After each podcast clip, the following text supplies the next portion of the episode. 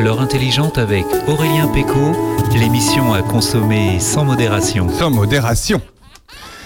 Bonjour à tous. Bonjour, bonjour, bonjour les gars. Bonjour, salut. Bonjour Aurélien. Monsieur Bonjour Jo, bonjour Monsieur Jo. Bonjour Jean-François Farion. Oui. Et Et bonjour Sandrine Manteau. Madame Sandrine. Sacha. Voilà. Sandrine Manteau qui rentre dans ce studio. Wouh Ah, Tavanic. habillé, habillé d'un beau Streimel. Un beau Streimel. Ça va Sandrine bah, c'est Josh Streimel, c'est le- ce que euh, elle est, euh, elle est, elle est bien emmitouflée dans son, Elle a piqué. dans sa couette. Bonjour à tous, bienvenue Elle dans l'heure intelligente. ça va être, euh, on va vous réchauffer le cœur ce matin, car en ce moment il fait moins 4, moins 5, moins 40 selon les médias. Car euh, apparemment on n'a jamais vu ça, mais quelle vague de froid incroyable, incroyable. Le, non mais le, préfet a même euh, interdit les, le- les, les transports scolaires pour on ne sait quelle raison. Mais bon, écoutez, prévention avant tout, prévention. Euh, merci d'être avec nous. On va vous parler de plein de bonnes choses. On sera dans un instant on- avec euh, Eric Fléchel et on va parcourir avec lui euh, les photos de sa famille, son grand-père. Mais non, mais très radiophonique. Pour- pourquoi? Parce que euh, son grand-père. Bonjour, bonjour euh, Madame Sacha. C'est en direct, hein, vous entendez le, le bisou euh, bien gouluneux de Madame Sacha. T'as du rouge à lèvres partout. Ouais, oh, pff, ça me change. Merveilleux, merveilleux transatlantique des années 50. Euh, ça sera une exposition euh, que Monsieur présentera, une même conférence que Eric Fléchel présentera euh, vendredi prochain à Blénaud. Et c'est passionnant. Il a des centaines de photos de son grand-père qui, dans les années 50, avait euh, la chance de traverser bah, l'Atlantique en bateau, mais un gros bateau. On parlera également de la Gadop qui ce soir, ce soir, spectacle la Gadop, Génial. ça s'appelle Nomade. Nomade. Nomade, voilà. Du rock, euh, du réinvente, du folk français. Un concert acoustique euh, éclairé par euh, Des bougies, plein de bougies. plein de bougies. Ouais. Waouh Oui, petite atmosphère. C'est pour ça qu'on voulait le faire à l'église et puis il fait trop froid. Ah bah tu Donc m'étonnes. on le fait pas à Tu l'église. m'étonnes. Celle des fêtes de d'ici, c'est ce soir à Ouais. 20h30, Ouais. un concert par la Gadop. Euh, restez avec nous, vous êtes bien au chaud évidemment. Bernard Lecomte sera là avec nous pour nous euh, nous décrypter l'actualité, le remaniement, tout ça quoi. Parce que disons ça change. Euh, Sandrine Manteau n'a pas été appelée, d'ailleurs elle nous expliquera qu'elle est bien bien déçue de ne pas avoir été appelée. Euh, Pour, bah, pour, pour, pour le, pour le ministre C'est vrai ça. pour le ministre de la Culture ou le ministre des Madeleines, comme elle veut, ça dépend. On fera un medley euh, avec Madame Sacha et Monsieur Jo de plein de chansons divers. Pas divers, euh, divers en deux mots, enfin en deux mots, hein, oui. D apostrophe. Ah, bien sûr, Monsieur, monsieur Jo. Voilà. Avec euh, plein de plein de belles chansons, évidemment, que des chansons jeunes et vigoureuses. Hein, hein Comme Monsieur Jo. Ça va bien, ça, ça va bien, Sandrine? Eux, on va se réveiller. elle va se réveiller, il n'y a pas de problème. Vous êtes dans l'heure intelligente, on se retrouve dans un instant avec euh, Stevie Wonder. Elle aussi. It's a She Lovely. Ben tiens, ça lui va bien, Sandrine. Vous êtes sur Opus, à tout de suite.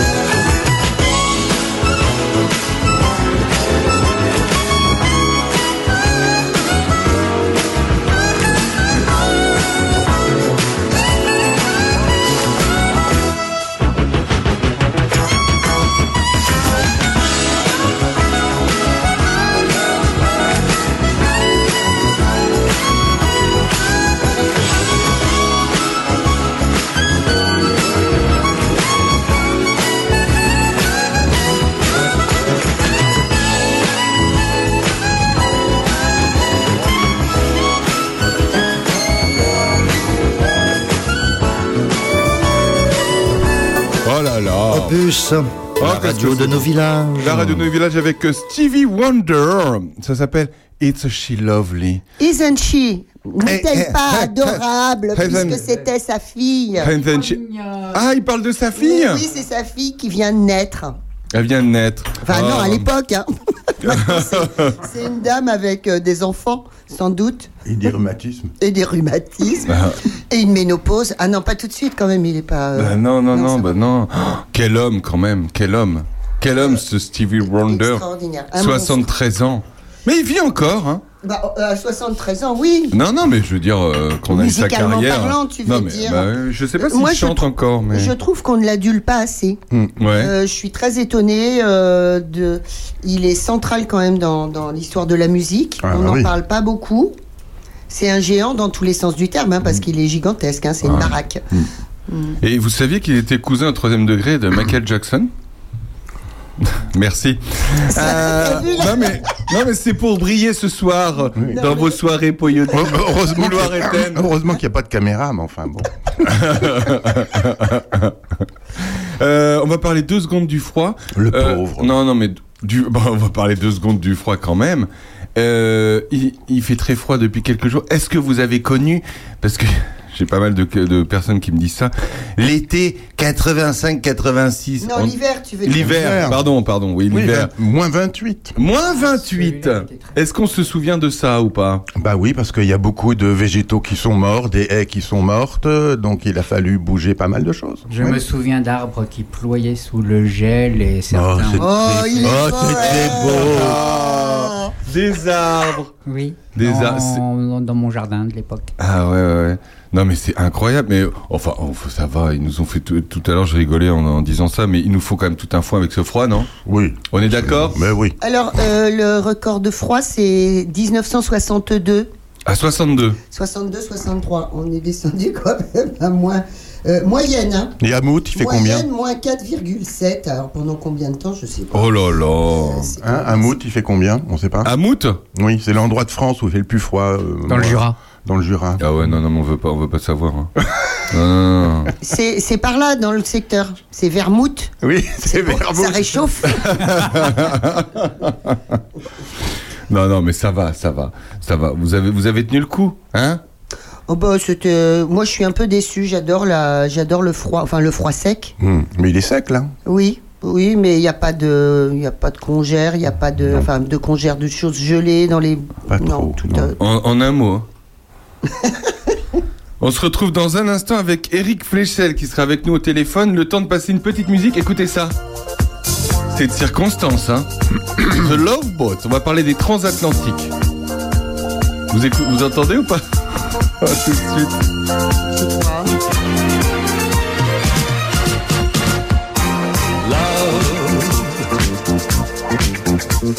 exciting and new. Come aboard. We're expecting you and love. Life's sweetest reward. Let it flow. It floats back to you. The love boat. Soon we'll be making another run.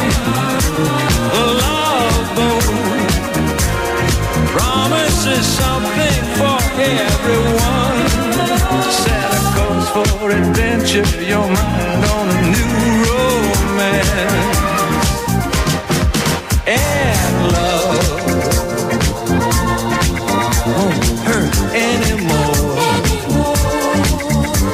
It's an open smile on a friendly shore.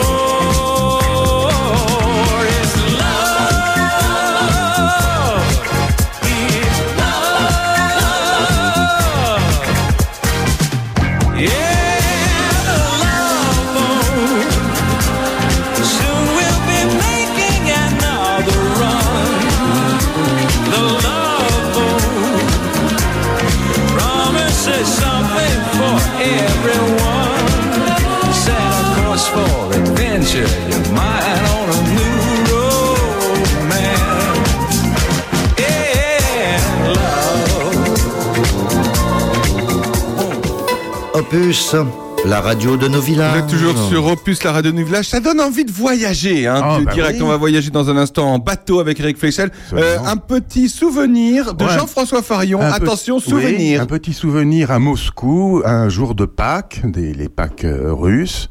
Il y a un temps splendide, un ciel bleu, les, les dômes des, des églises dorées. Enfin, c'est merveilleux. Et il fait moins 25. Et à moins 25, t'es en bras de chemise. Parce que c'est sec, complètement sec. Et alors, euh, on te dit, faut quand même mettre des petits chapeaux parce que sinon vos oreilles vont tomber. Tu vois Non, c'est vrai? Oui. Et, et toute la journée, on mangeait des glaces à la vanille. Génial. voilà. Des gars, alors, comment ça fait de manger des glaces quand Ben voilà, 25? c'est pour que l'intérieur soit comme l'extérieur, froid, je pense. Tu aimes le froid, toi, Sandrine? Ah oui, j'adore. Moi, je suis une fille du froid euh, à 100%. Chaude à l'intérieur, mais elle aime le froid. Oui, oui, oui. Euh, sauf quand on a un peu mauvais moral, euh, les auditrices et les auditeurs, je sais pas ce que vous Ouais, en pensez. Je trouve que c'est comme ça qu'on a, on, on appréhende le froid de façon tout à fait différente en fonction de notre morale, en fait. Oui, puis s'il fait beau, le ciel est beau, enfin, je sais pas, il y a plein de choses qui sont. Bon, alors j'ai quand même euh, euh, récolté une petite info. Quel est le record euh, du, du, du plus froid au monde euh, de façon historique quelque part dans le monde Oh, Dans les- Pas loin de moins 70 au Ouais, ouais, sud. ouais, moi aussi. bah, Vous êtes optimiste, messieurs. Vous pouvez descendre encore. Encore Ah La Moins vache. 72. On a enregistré- Il fut enregistré, euh, je, je, je, je vous dirai pas quand, un moins 98, donc euh, sur la calotte glaciaire euh, de, au milieu de l'Antarctique. Voilà. Voilà, ça c'est le record absolu. Voilà, la personne ne peut plus nous en parler. Non. Euh, sûrement, sûrement qu'il y avait peut-être moins 98 euh, lorsque euh, le grand-père d'Éric Fléchel que l'on a au téléphone euh, a traversé l'Atlantique avec peut-être. Bonjour Éric Fléchel. Oui, bonjour. Bonjour. On est en train de parler de froid. Bah tiens, ça fait un. Oui. on- on- on- c'est- raccord avec euh, peut-être euh, euh, le, le sujet. Alors, Éric Fléchel, vous habitez euh, euh, depuis quelques années euh, en résidence secondaire à, à Blénaud. Donc, vous connaissez très bien Blénaud et surtout votre grand-père connaissait très bien Blénaud. Oui, alors en fait, mon grand-père qui s'appelait Gaston était un, était un brillant ingénieur et il avait acheté en 1920 l'usi- une usine à Blénaud. Au départ, il était, euh, il avait monté une usine de mécanique à Courbevoie. Il était ce qu'on appelle euh, maintenant un, sous-traitant, c'est-à-dire qu'il faisait des, des pièces de mécanique ou des pièces de machines pour, euh, pour différentes entreprises, notamment des entreprises automobiles. Euh, et puis en 1920, il a eu envie de quitter la région parisienne et il a, il a donc acheté l'usine de Blénaud pour, euh, pour, euh, pour continuer son activité. Et, il, Alors, a, pour- il a inventé quelque chose de, de, Voilà. de très Alors, en fait, connu. Mon grand-père est l'inventeur de la première boîte de vitesse changement automatique pour les voitures. Voilà. Ça, c'est, ça, ça- ça plaît à Sandrine qui est dans ce studio. Sandrine. oui, Bonjour, les voitures monsieur. automatiques. Bonjour, madame. Une, une Eh oui, fan oui. de voiture automatique. Bah, J'étais Euh, hier encore avec la voiture euh, électrique automatique du conseil départemental de ma région. Non, mais Ah, il nous donne non, pas de po- conseil régional. Il n'y a pas besoin de leur faire de pub, ils nous donnent pas de pognon. Hein. Ouais. Alors, c'est vrai que de- depuis, euh, depuis les années 30, euh, bon, je pense que le système a beaucoup évolué, mais sachez que les toutes premières voitures automatiques françaises ont roulé sur les routes de Puisée. Non, mais vous entendez ça? Vous entendez ça, vous qui nous écoutez la radio Voilà. C'est incroyable ça. Et alors Ouais, vous, ce qui vous a, ce qui, ce qui vous passionne, euh, vous vivez euh, à travers votre grand-père aujourd'hui, Mhm. à travers des photos que vous allez d'ailleurs nous présenter vendredi prochain à Blénaud à, à 18h.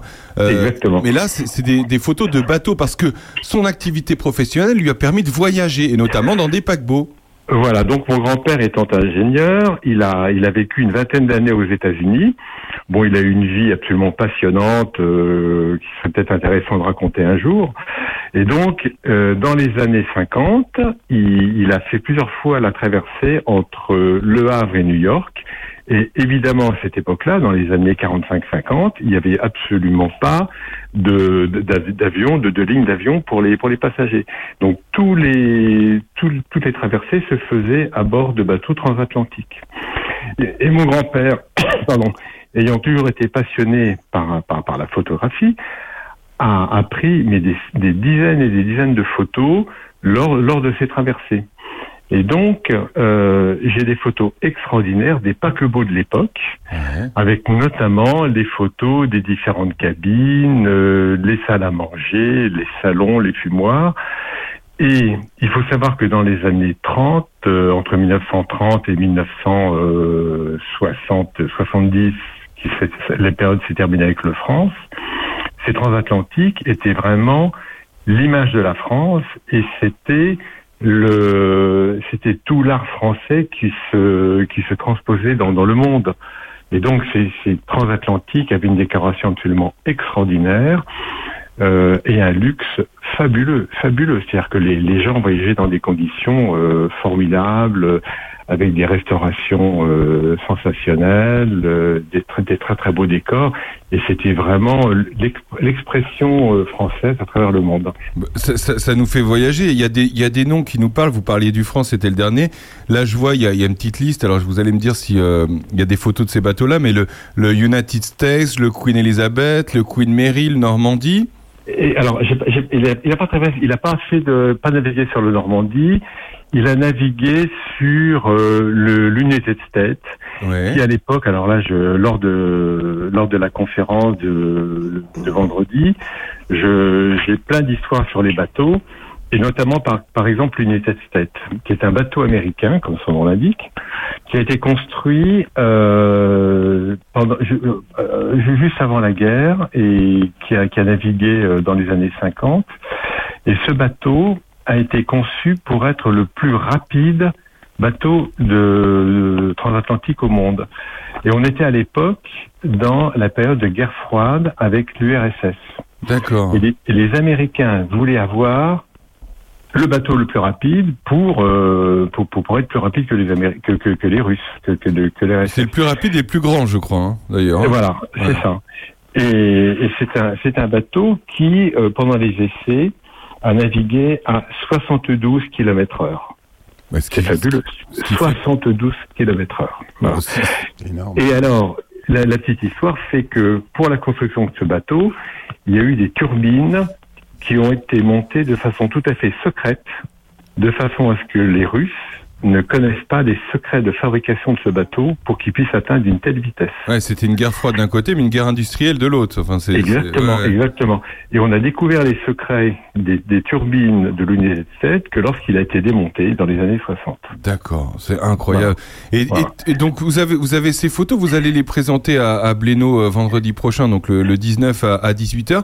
qui, qui a eu l'idée justement de, de partager ces photos? C'est vous-même, tout simplement? Alors, si vous voulez, il a été créé à Blénaud une association qui s'appelle euh, Les Amis de Gaston Fléchel et du patrimoine de Blénaud. Alors, pourquoi cette association? Pour euh, faire mieux connaître les, travaux de mon grand-père et puis valoriser le patrimoine architectural de Blénaud et l'histoire de Blénaud.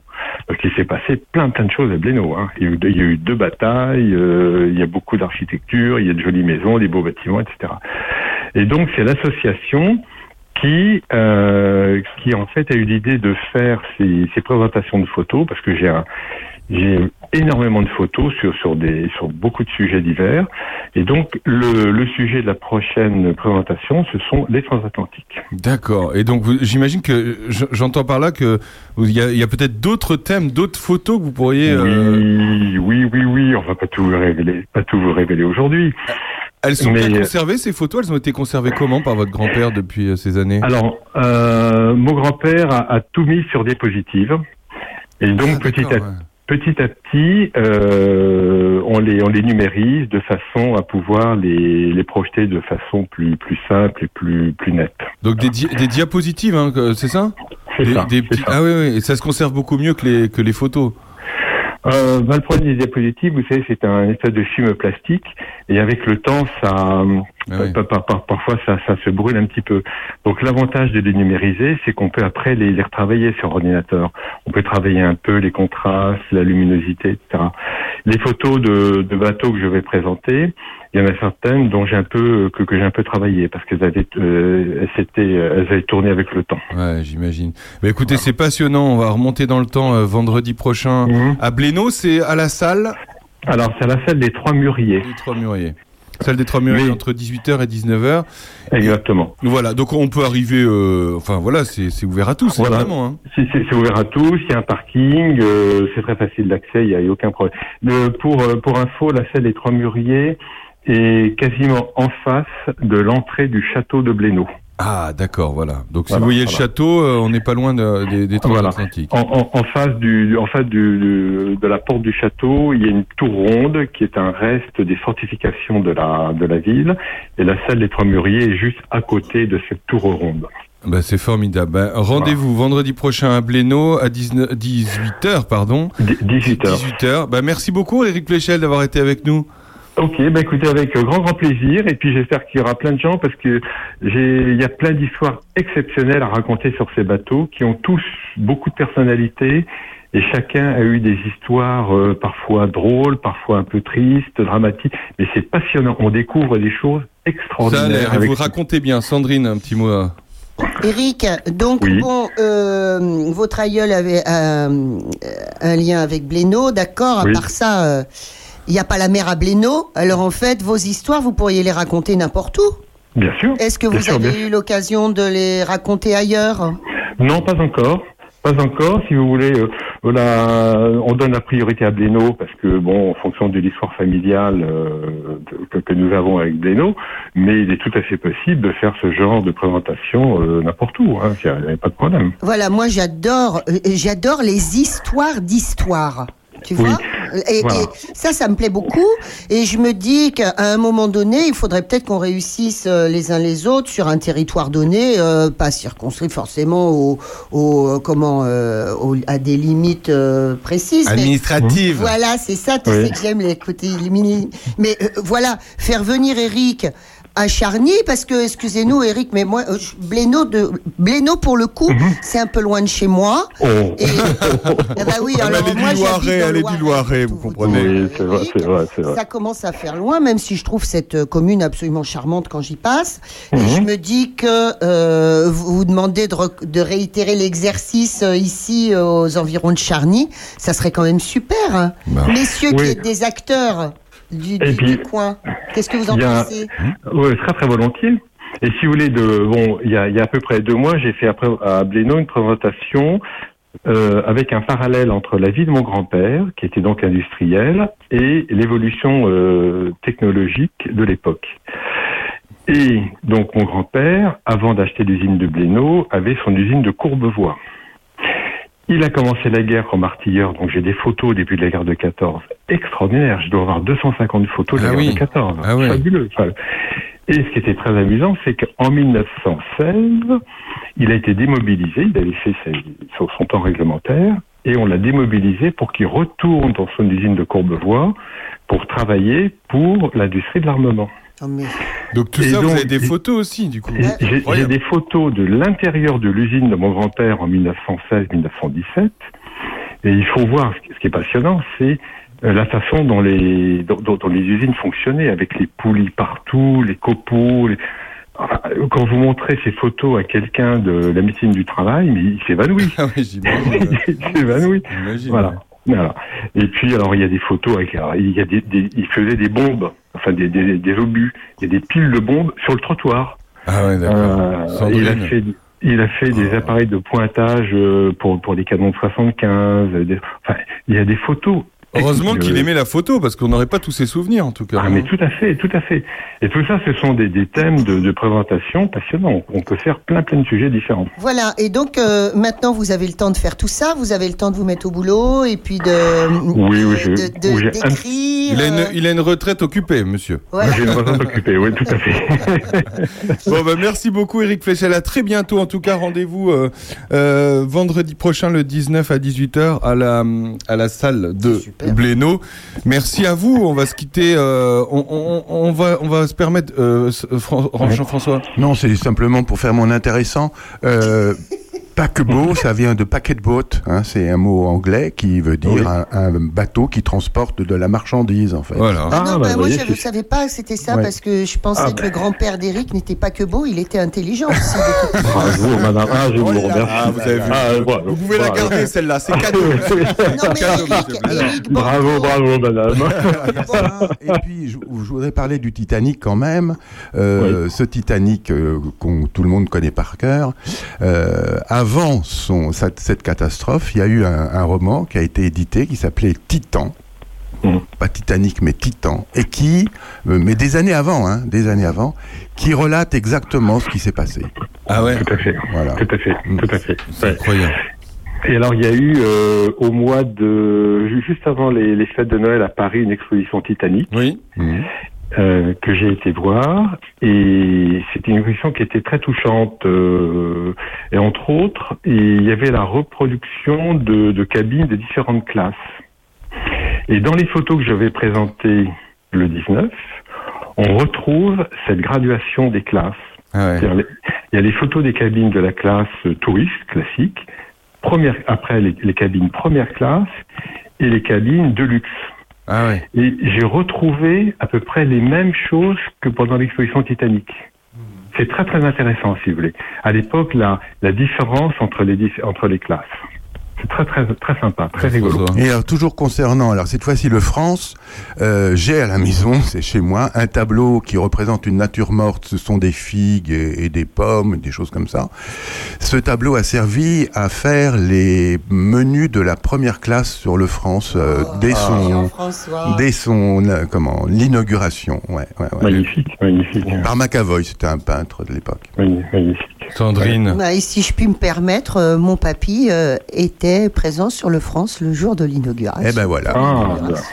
Et pour tout vous dire, Eric, euh, c'est euh, Sandrine Manteau est le sosie officiel de Kate Winslet. Donc voilà, tout le monde nous l'envie. Donc si un jour il y a un Titanic 2, c'est elle qui jouera dedans. Voilà. Ouais, bah, Kate Winslet maintenant, ouais, d'accord. Ouais. c'est pour ça qu'on c'est c'est peut se quitter en disant ce n'est qu'un au revoir. Voilà. Eh bien, mais- écoutez, j'espère que vous viendrez tous euh, vendredi prochain à Blénaud parce que ça risque d'être assez C'est intéressant. et- très intéressant, c'est et très ça nous fait voyager en tout cas. Un petit, tout petit dernier mot de Sandrine. Un, un tout petit dernier mot, Eric. On prend Oui. date. Euh, je, je vais vous recontacter parce que vraiment, vous serez dans l'éclaireur du Gâtinais prochain. Parce que je- on va faire l'annonce de, de votre de votre conférence. euh, Mhm. C'est formidable. Journal local, journal du Loiret et de Lyon. Euh, merci Oui, beaucoup Eric, à bientôt en tout cas. Merci beaucoup. Très Allez, bonne journée à tout le monde. Au revoir. Et évidemment, on passe écouter cette chanson. Quand je pense à la Ah, bah, Ah, bah, bah oui. Michou. À bientôt Eric, merci. Merci. Au revoir. qu'on appelait le À tout de suite sur Opus. Échoué si loin de ces falaises, sur un quai de Californie. Quand je pense à la vieille anglaise, j'envie les épaves englouties.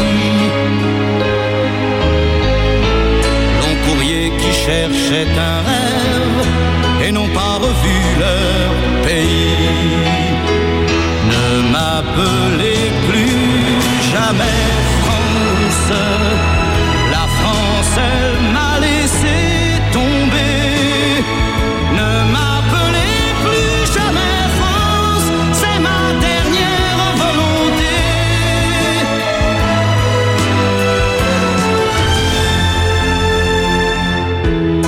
J'étais un bateau gigantesque, de croiser mille ans. J'étais un géant, j'étais presque, presque aussi fort que l'océan. J'étais un bateau gigantesque.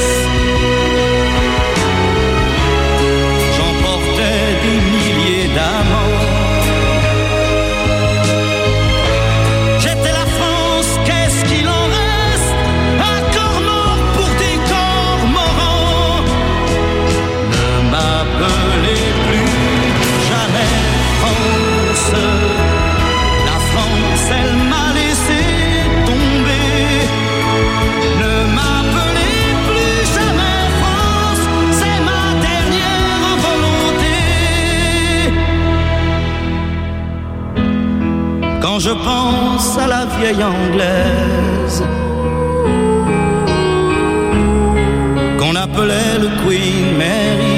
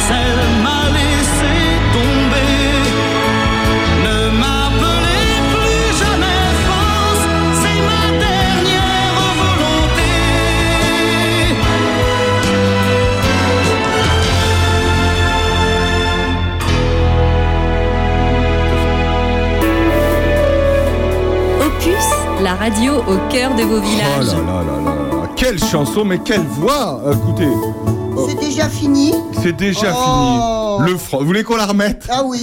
3 minutes, Mettons, là. 3 minutes 29. Et après, il s'est appelé le Norway, en fait. 3 minutes 29, euh, oui. Le Norway, le Norway, oui c'est ça. Oui c'est bien, c'est exactement ça, j'avais vu cette info. Le France, lancé tardivement en 1962, il devait être le frère jumeau du Normandie. Ouais. Voilà, sous le nom de Bretagne. Il y a eu un timbre avec le Normandie qui a coûté une fortune Voilà, Ah, ouais, ouais, pour ouais. les collectionneurs. Le- au moment de son lancement, il était le plus long bateau du monde, 316 mètres. Vous auriez En aimé, fait- Madame Sacha, voyager euh, dans un paquebot Euh, je sais pas. Ouais, je sais. J'aime les belles choses, hein, et malheureusement, excusez-moi, mais le beau va. Alors, soit le beau va avec la nature, soit le beau va avec le luxe. Hein, Bah oui, C'est temps. beau ce que tu dis. C'est vrai. bah, j'ai- D'abord, j'ai envie de. Mais le luxe peut être simple, hein, attention. Oui, le luxe peut être simple, donc c'est aussi bon. C'est vrai que il n'y avait pas d'histoire de d'écologie, etc. à l'époque. Maintenant, quand on voit euh, des publicités de ces énormes rafios, là, des espèces de villes flottantes, Ah ouais, ouais. on est horrifié. On pense à tout ce qu'il y a derrière. En plus, c'est l'antinomie de la poésie quand même. Hein, euh. Absolument. Bah ouais, ouais, ça bah va. ouais. Comment, comment on peut souhaiter passer ses vacances dans un HLM-sur-Mer Oui, HLM sur mer. Oui, oui, avec, avec, des, avec des esclaves euh, qui, au- en fond de cale, enfin, c'est. Euh, moi, j'ai un petit truc rigolo à propos de notre chanson euh, préférée, donc euh, le France. Ah, c'est plutôt notre Sardou. chanteur préféré. Voilà. Donc, évidemment, c'est un des chefs-d'œuvre de Pierre Delanoë. Euh, Il n'y a pas grand-chose à acheter dans les paroles, il n'y a pas beaucoup de remplissage. euh, C'est des paroles simples, hein, compréhensibles par tout le monde, par le grand populaire que, dont nous faisons partie. Mais euh, en l'occurrence, il n'y a pas de remplissage. La musique, c'est euh, Jacques Revaux, euh, qui est un des grands, grands compositeurs euh, euh, des années 70. Surtout, ce qui est rigolo, c'est que notre Sardou, euh, chanteur euh, de droite, on pourrait dire, mais en fait, euh, non, en fait, c'est un nanar.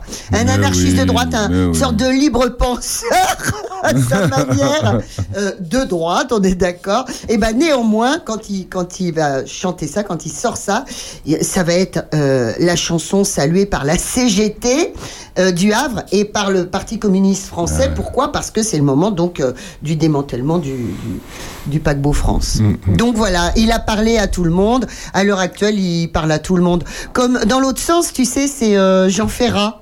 Je m'amuse parce que Jean Ferrat, chanteur communiste par excellence, en 2020 et quelques, quand on doit encore le chanter dans les salles des fêtes, moi je voudrais qu'on le chante davantage, mais bon, euh, le temps fait son œuvre.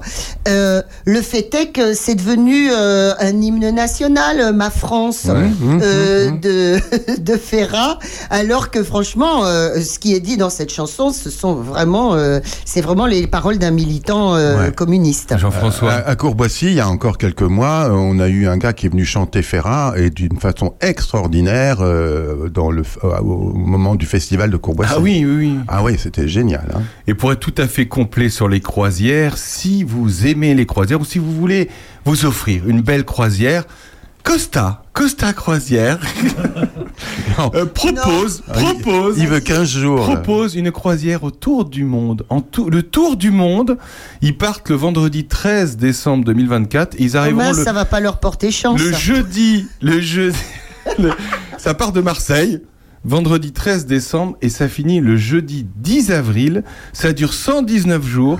Vous traversez, vous traversez les terres de feu, Polynésie, Nouvelle-Zélande, Australie, Afrique du Sud. Terre Mais on feu ne s'arrête pas. Tout, tout, tout, tout, tout, tout, tout. Et voilà, donc c'est, voilà. Et Le ça coûte combien? 14 999 euros. Bon. Par personne. Voilà, par personne Ah, par évidemment. personne. Oui, ah Alors, euh, c'est moins. Apparemment, il y a. Il n'y a pas trop de monde qui s'inscrit parce que il y a, il y, a des- il y a 10 jours, c'était à 15 950. Donc attendez un peu, ça va peut-être descendre. Alors moi j'y vais toute seule. Je ne, je n'invite pas d'amoureux rien du tout parce que euh, comme tu le disais, Monsieur Jo, on est sur un HLM. euh, comment t'as dit HLM sur mer. HLM sur mer. Donc on peut faire mais euh, de quantité de rencontres. Absolument. Ah oui, ça Alors on peut. va pas, tu vois. Alors c'est c'est marrant parce que le tour du monde, euh, voilà, c'est. Mais non, non. Par contre, c'est un voyage. C'est il y a, il y a plus cher, hein, il y a mieux en, en cabine, hein, si Ah, vous voulez. hein. vas-y, nous on veut cabine. Ah, vous voulez euh, la grosse cabine? Oui. Alors la grosse cabine. ah bah c'est c'est ouais, bah, c'est trois fois le prix. Hein. C'est voilà. voilà, c'est c'est 30 000. Hein. Ouais, 30. Mais, mais c'est tout compris, hein. Il y a la bouffe et tout, hein. Ah bon, d'accord, les douches- la douche est chaude aussi. Ah, à la ce douche est, oui, oui, voilà, voilà. Non, mais c'est- magnifique. Ça, ça fait rêver. Moi, je sais pas, les, les croisières, ça me. Non, mais c'est has-been, c'est On est d'accord. Enfin, je veux dire, c'est c'est du siècle passé déjà presque. On est d'accord. on est C'est trop fou. hein. Voilà. Allez, on se retrouve dans un instant après France Gall. Je sais pas pourquoi, j'ai envie de passer France Gall. Bah, c'est Bah, c'est parce qu'il y a France dedans, mon avis, Ouais. tu sais, mais c'est clair, hein, cherche pas. Et que la France Et est la pour, pour vous rester, Profitez. restez avec nous, vous êtes dans l'heure intelligente. À tout de suite. Après Samba, Mambo, ça va vous réchauffer le cœur, ça. À tout de suite.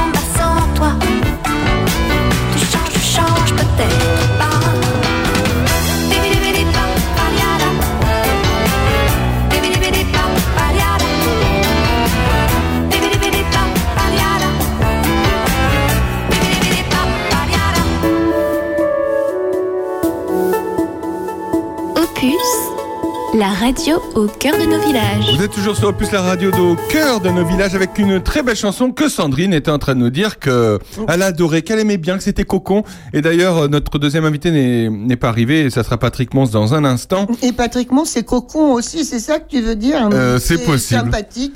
C'est- on- bon, possible. bah, euh, c'est 76, donc Excusez-la, c'est- il y a un bout de Madeleine qui vient de- Ouais, de, partir sur le côté. avec un petit avec un petit blanc c'est bien. J'ai trempé ma madeleine dans mon verre de blanc, c'est super. Ouais, ouais, ouais, Très, ouais. très Et bien, t'as c'est fait- et- et une belle expression en tout cas. Moi, la dernière fois que je l'ai utilisée, je, sors- je sortais de soirée.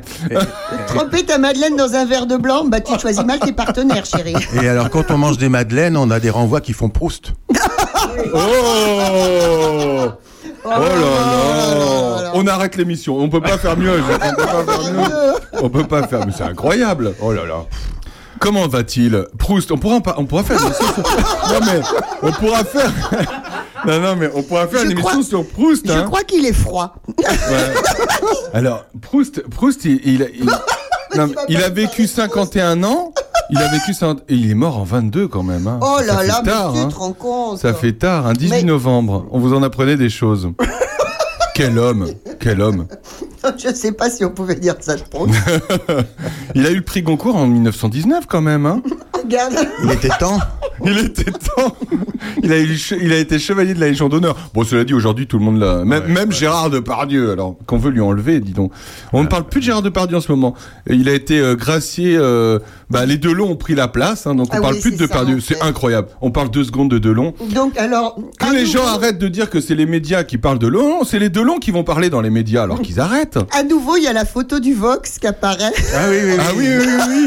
Ah oui. Puisqu'il était là avec son, son fils, Oui. qui est un petit garçon, ad- enfin de 30 ans quand même, mais Fabien oui, oh, Ah ouais. adorable, et mais tellement mignon. Bah, il est pas content, là. Il, Il, a est fait. pas content, là. Il parle mal de sa sœur. hein. Oh là là là là. Bah, il- euh, c'est vrai que quand on a écouté euh, les, euh, les explications du grand, d'Anthony Delon, euh, après on était plus... euh, Bah, on était entre deux eaux, on Et quand commençait à se poser t'écoutais des Anouchka questions. sur TF1, euh, t'étais pas forcément très convaincu, quoi. Oui, c'est un peu chaud quand même. hein. C'est bizarre.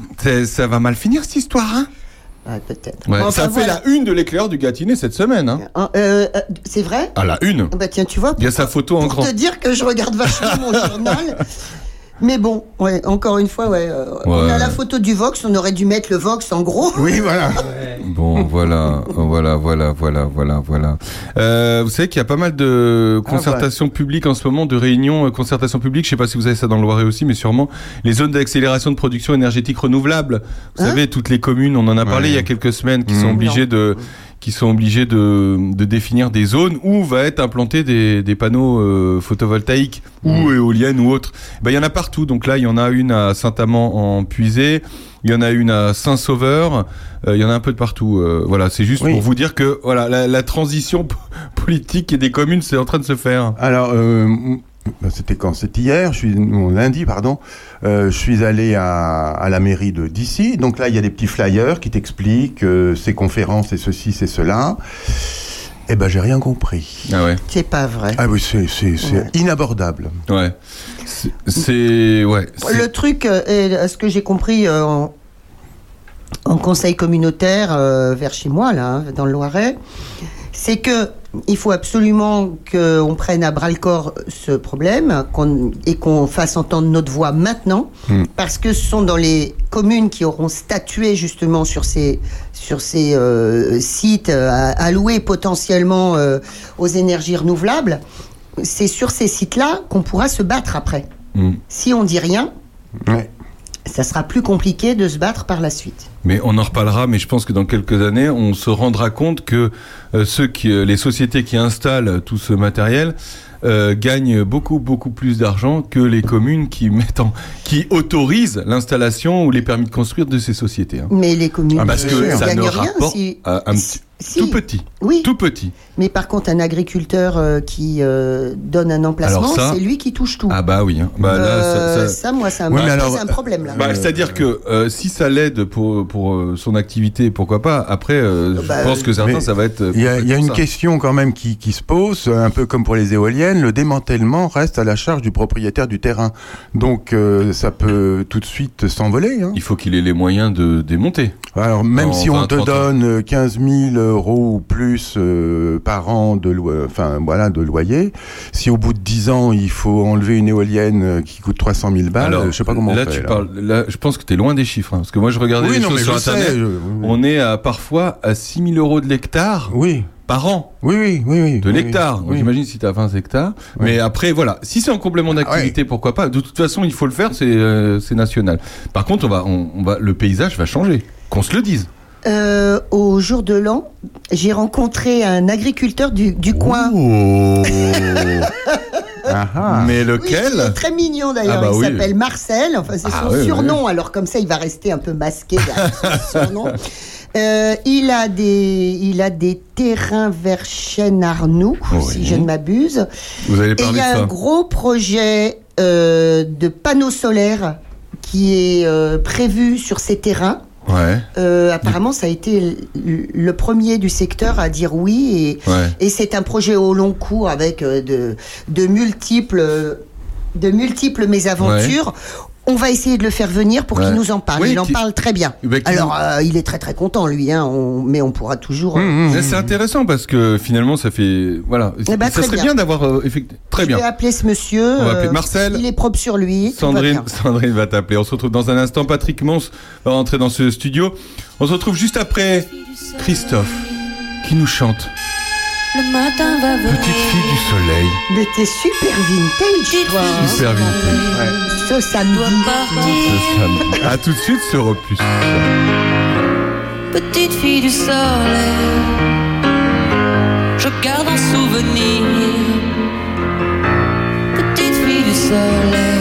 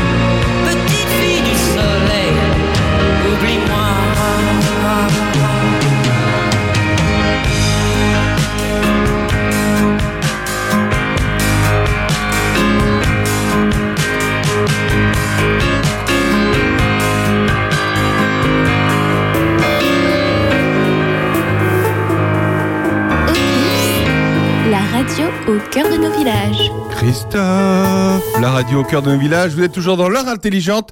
Bonjour Patrick Mons. Bonjour. Bonjour Patrick Mons. Bonjour, bonjour. Bonjour, la Gadop. Il va nous parler d'un spectacle qui aura lieu ce soir à la salle des fêtes de Dissy. J'ai bien dit ce soir. Alors que Sandrine Manteau et Jean-François Fayon étaient en train de s'échanger, ben, tout ce qu'ils écoutent chez eux. Bah oui. Vous, conna- vous ne- vous connaissez forcément T'as pas. pas le droit, t'as pas le droit de nous Si. balancer. Un nom, un seul nom. Prononcé par Jean-François, Sandrine a dit Je t'aime Voilà, ce n'était pas Michel Sardou. Hein. Non, c'est Rina Kitty. Rina Kitty. Non, pas Kitty. Kit. Kitty. Hello, Rina Mais Kitty. non, mais c'est pas Hello Kitty. J'attendrai. Voilà. Je- Et alors, quand elle chante, j'attendrai. Jour et la nuit, j'attendrai toujours ton retour. Pas. Ah là, j'attendrai comme l'oiseau qui s'enfuit Oh, et revient au nid Oh, dans la nuit. Enfin là, j'ai. bon, Oh. bref. Ah, Non, beau. si, c'est beau, c'est beau, c'est beau, bravo. Oh, c'est une transition magnifique. Oh. Des, oiseaux la nuit, c'est Mais oui, voilà. magnifique. Ah, Oh là là, il est fort. Il est fort. Ah ouais, non, c'est beau, c'est beau, c'est une belle chanson. Et dis donc, Patrick, il fait ça sur des petits cahiers. Il prend plein de notes sur des petits cahiers avec un, un petit porte-cahier, un petit protège-cahier. Ouais. Ah non, non, les Euh, moi, je suis, protège-cahiers, c'est pareil, hein, je, suis, je suis aussi à l'ancienne, hein, puis Et j'ai un petit, euh, plumier en bois. petit plumier Ah avec ouais. des crayons, des tailles ça, ça doit plaire à crayons. Monsieur Jo. Hein. Ah, T'aimes bien les Ah, choses ah, il aime bien, il aime Ah, bien. il est beau, Qu'est-ce hein. que c'est beau. Ouais. Ce soir, à la salle des fêtes de DC, Ouais. Ma- un groupe folklorique. De Non, pas folklorique. Euh, non, est non, non, non. Absolument pas, c'est folk. C'est folk. Folk, jazz, musique du monde. Ouais, musique Voilà. du monde. Ouais. Et où est-ce qu'ils arrivent à nous dégoter ça à chaque fois euh, à la Gadop? Et ben, C'est incroyable. Et ben, celui-là, c'est à Avignon. Ah ouais? Ah, c'est bien. Et bah ouais, moi je les ai découverts là dans la rue. Ouais. Euh, parce qu'à Avignon, il y a quand même genre il y a quelques spectacles quoi, il y a genre 1500 spectacles. Donc il faut que les gens qui font des spectacles, les compagnies, les groupes euh, bah, se montrent dans la rue, euh, fassent des extraits, des choses comme ça. Et eux, ils faisaient ça d'une manière euh, sublime. Moi, je les ai découverts euh, dans un passage entre les jardins suspendus du, du Palais des Papes et, et, qui, et la terrasse de l'Utopia. C'est un passage où il y a une grande voûte. Et ils étaient euh, aux quatre coins de ce passage. Et on passe au milieu, et puis ils se mettent à chanter. Et là, d'un coup, euh, Ça résonnait? Ah, c'est dingue. Ah ouais, donc c'est des était dans castings une- sauvages quoi, c'est pas du tout, euh, c'est dingue. Ah oui, mais c'était Ah euh, donc il y avait une émotion très particulière. C'est comme si on était dans une clairière à un moment et puis qu'on une bulle, euh, le temps s'arrête. Moi, ça me faisait beaucoup de bien. C'est très émouvant parce que c'est des grands instrumentistes acoustiques et ils chantent super bien. Ils font des harmonies à 4-5 voix et donc euh, je suis allé les voir. Ah ouais. Je suis allé les voir et, et, euh, et en plus je connaissais le régisseur qui fait qui les éclaire à la bougie. Ah, d'où les bougies. donc c'est très particulier parce que ce sera éclairé à la bougie et, et lui il est éclairagiste et il fabrique les bougies avec le miel de ses abeilles. Oh là là, Génial. Ça s'appelle Nomade. c'est incroyable. Nomade. Et c'est très très c'est très beau. Et de les voir en salle, la magie c'est pas c'est pas évanoui par rapport à ce que je ressentais dans la rue et et du coup on y est tous allés. Euh, j'ai euh, j'ai suggéré ça à des musiciens euh, qui m'ont dit oh, euh, qui m'ont appelé en me disant euh, écoute à la fin on a versé notre larme. Ben voilà c'est très beau. Ah ouais, bah c'est bien vendu en tout cas, puis c'est une belle histoire. Ouais. Ça vous arrive euh, souvent comme ça de voir des, des groupes et de les faire venir euh, Et ben, dans la rue à Avignon, ça peut arriver. Et puis parfois, on voit un truc dans la rue, on se dit il y a une ambiance particulière, les gens sont, sont différents dans la rue. Et on va en salle et on se dit ah tiens, je retrouve pas le truc. euh, alors que là, c'était, euh, c'était, juste, c'était juste. aussi bien, sinon, sinon mieux. Mais ouais, ça arrive euh, très souvent hein, de découvrir des, des spectacles à Avignon. Il y en a quand même 1500 par, euh, par édition maintenant. Donc, euh, ouais, c'est. Ils jouent quoi comme instrument alors il joue euh, guitare, violon, violoncelle et percussion, Et voix. dont percussion ancienne. Et ils font des, harmonies à 4 voire 5 voix, parce qu'ils sont Ouais. 5. Donc il y a une chanteuse, alors euh, ouais, qui a une voix très particulière, très très belle, qui est prof de chant aussi d'ailleurs. Euh, et qui veut pas, qui veut pas euh, quitter son métier de prof de chant parce que c'est ce qu'elle kiffe le plus et ça c'est drôle. Oui. Et c'est des gens, c'est des musiciens qui sont très particuliers parce qu'ils s'écoutent. Ah ouais. Ah, Monsieur, c'est Monsieur Jo, il va bondir, mais c'est mais c'est vrai que c'est vrai que des fois, tu as des groupes où ils jouent tout seuls et il y en a un qui joue euh, 150 000 notes à la minute et tout ça. Et, euh, et moi, ça me fait bailler ça, les gens qui jouent super vite. Et là, ils s'écoutent énormément. Il y a une harmonie euh, entre eux. C'est pas du tout euh, cuculanouille, ce que je dis. C'est c'est que ça, ça se sent tout de suite quoi. Au plateau, il y a dans les harmonies, dans la façon dont ils harmonisent les quatre, cinq voix, bah ça emporte quoi. C'est, ils, font, ils font tourner des, des refrains, c'est des compositions à eux. Et au dernier refrain, il y a toutes les voix qui s'harmonisent à cinq superpositions, c'est très très beau. Tiens, écoutez des oiseaux, les oiseaux de la nuit. J'ai des amis qui vont chanter en haut des cimes. Des arias doux comme des larmes sur une joue. Elle chante très bien, hein, petite, hein Et là, là, ils- font toujours comme ça. Ça démarre avec une voix, et après, il y en a une autre qui arrive, encore une autre, encore une autre. Voilà. Et, ça, et ça fait comme un, voilà, quelque chose qui s'élève. Ce qu'il faudrait, c'est les faire revenir euh, l'été euh, à l'église de Ah nuit. Ah, de joli, hein. nuit à l'église de d'ici, ça va être génial. Éclairé, éclairé à la bougie, ouais, bah oui, comme je le fais, moi. C'est très beau. Ouais, C'est- très, beau. Sandrine, J'ai rien à dire, ça m'a Merci, l'air Sandrine. sympa, j'y serai. Voilà. c'est Ah bah, c'est ce très soir. bien. Ce, soir à, à- à 20h30. Euh, programme de la GADOP qui se poursuit pour cette année 2024. Il y a quand même pas mal de choses, hein, Jean-François. Il y a pas mal de choses. Ils nous ont encore pro- vraiment concocté une belle année, euh, la GADOP. Et puis moi, je suis toujours épatée parce que euh, d'ailleurs, c'est la devise, euh, la devise de, du, de la GADOP, c'est encore mieux qu'une salle de spectacle, c'est ça, un truc Ouais, comme plus, ça plus- plus qu'un théâtre. Plus qu'un théâtre, Plus qu'un ça, m'a, ça m'a accroché Ah, c'est- l'œil. euh, je savais pas, c'est bah, nouveau. c'est Hein nouveau, je crois. Agadop, plus qu'un théâtre. Plus qu'un théâtre. Voilà. Plus qu'un théâtre. Donc tu vois, il transforme, euh, comment dire, il transforme euh, un malheur en, en bonheur. C'est-à-dire qu'ils ont l'esprit très positif. Ils n'ont pas de nid. Ils n'ont pas de lieu particulier parce que c'est vrai qu'un lieu qu'on aime, euh, ça fait du bien. Un lieu qu'on qu'on- qu'on habite en fait, un lieu qui nous fait rêver, etc. Ça fait du bien, ça motive. Et ben eux, ils n'ont pas besoin de ça. Ils disent très bien. On n'a pas de lieu dans le secteur, mais on en a plein d'autres. En fait, leur lieu, leur vrai lieu, c'est leur tête. Hmm. C'est ce qu'ils ont dans la tête. C'est ce Ah. qu'ils ont. Ben, c'est ça, non? Ouais, ouais, exactement, Voilà. exactement. Puisque euh, effectivement, on, on investit plusieurs euh, salles des fêtes Ouais. euh, et on, on amène le matériel, on fait quelque chose de, de très éphémère. Après, euh, c'est sûr qu'on est en Ça recherche. serait d'un mieux d'avoir un lieu quand même. On est en recherche. bah, Ah d'un oui, lieu. quand Ouais, même. ouais, Mais très tu fort. vois, ils ont une Ouais. grande. Si vous avez un garage inutilisé, euh, Grand, peut-être grand. un grand garage qui peut recevoir 150, 200 personnes. Non, mais ils ont une grande élégance. Faut dire que euh, ils sont pas mal lotis. Alors attends, à chaque fois, il faut quand même monter le matériel, Bah, c'est ça, etc. c'est ça, c'est mais c'est, ils sont mais C'est du boulot. extrêmement valeureux euh, pour avoir en plus des résultats techniques très très intéressants, très bien. Mais euh, quand tu es à la salle de DC. euh, c'est super parce qu'elle est déjà, euh, elle est très évocatrice, elle est belle, c'est un beau cadre. Euh, la salle euh, Chausson, Hmm c'est pareil. Bon Elle là c'est autre chose, mais elle est très bien. Elle est, Chevillon. elle a, Chevillon, voilà, elle a été conçue comme une salle de spectacle. Absolument. Maintenant, les autres salles, elles ont, le- elles ont le, le- le- bon, elles existent, c'est super. Mais excuse-moi. Elles sont pas faites euh, pour ça. Enfin, elles sont pas trop trop ah faites oui, pour ça. puis en plus c'est vilain, quoi. Autant Non, dire, et puis alors, euh, quoi. on, on a aussi organisé des spectacles à, la- à la fabuloserie et c'est Ah bah alors, fabuleux, évidemment. pas. Est-ce que vous allez reprendre d'ailleurs à la fabuloserie? Faudra en reparler. Euh, c'est, euh, ça, ça fait partie des envies. Hein. Ah, Après, ouais. euh, c'est, euh, ça, ça s'est fait un été, effectivement, les, les jolis jeudis de juillet. euh, c'est un super souvenir Ah ouais. euh, d'avoir pu installer en plein air, dans ce lieu incroyable.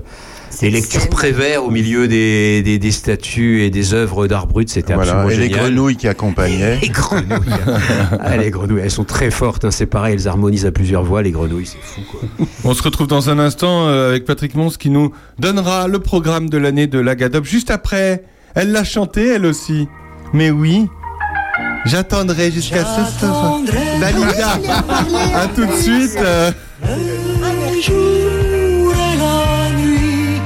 j'attendrai toujours ton retour. J'attendrai,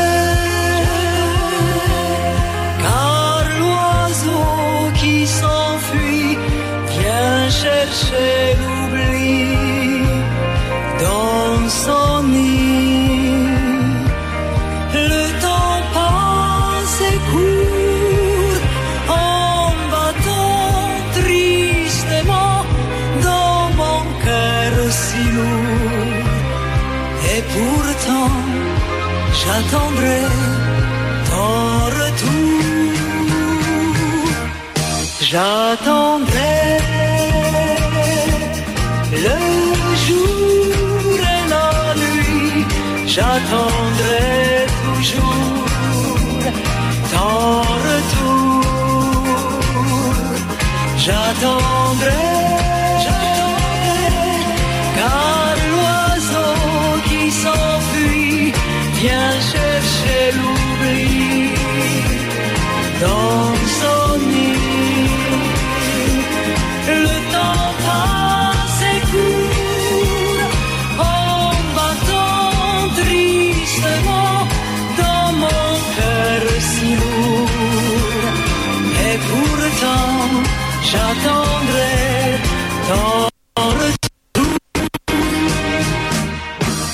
Le vent m'apporte des bruits lointains guettant ma porte. J'écoute en vain, hélas plus rien, plus rien ne vient. J'attendrai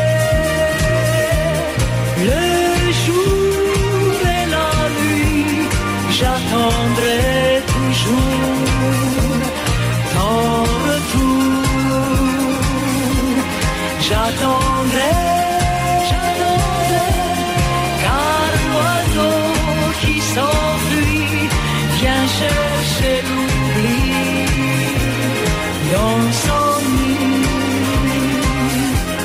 Et le temps passe et court en battant tristement dans mon cœur si lourd.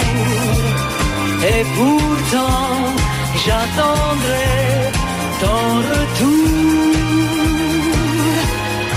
Et pourtant, j'attendrai ton retour.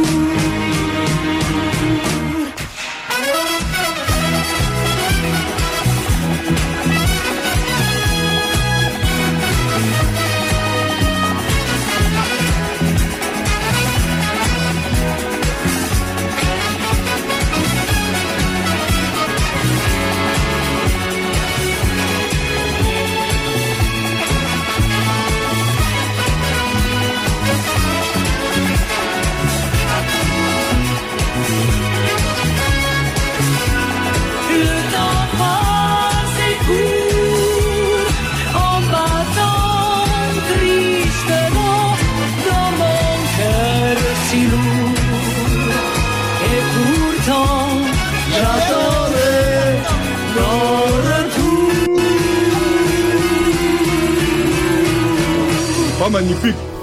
Opus, Oh là là, la quelle radio ambiance de nos villages. La radio de nos villages et avec euh, cette très belle chanson de Dalida, j'attendrai. Alors pour tout vous dire, il y a certains titres qu'on a dans notre euh, dans notre base et il y en a d'autres qu'on n'a pas et donc on prend un ordinateur et donc on voit la vidéo en même temps. Écoutez, Sandrine était dans un état quand elle a vu les boys, les boys derrière, enfin moi aussi, euh, derrière Dalida.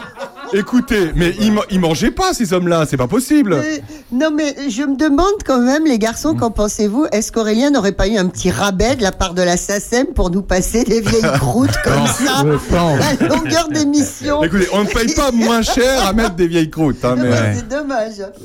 Très très. euh, Dalida, Dalida, deux mots sur Dalida, Jean-François. Oui, après. Non, non, vas-y sur mais Dalida. j'ai rien à dire Ah sur bon, bah tant mieux. Alors non, euh, cette chanson, donc évidemment, c'est pour la Première Guerre mondiale hein, qu'elle a été faite. hein. C'était les prisonniers qui attendaient. Ah, ah bah, c'est les moi, femmes qui Non, c'est pas la première, c'est la Seconde Guerre mondiale. Ah, hein. la seconde peut-être. C'est la seconde. Mais- non, non, non, c'est ouais, très c'est important. Parce que justement, on avait déjà eu hein. l'expérience de, l'expérience de la Première Guerre mondiale. Et tout de suite, euh, lors de la, euh, lors de, de cette euh, drôle de guerre, là, le 39, dès 39, en fait, on se dit dans les alcôves, bon sang, les Mmh, hommes vont mmh, repartir. Et il y a immédiatement quantité de chansons qui, Oui, qui, bien sûr. Alors, cette chanson, si vous faites bien attention, elle est calquée, l'air est calqué sur euh, l'air des bouches fermées de, de Madame Butterfly.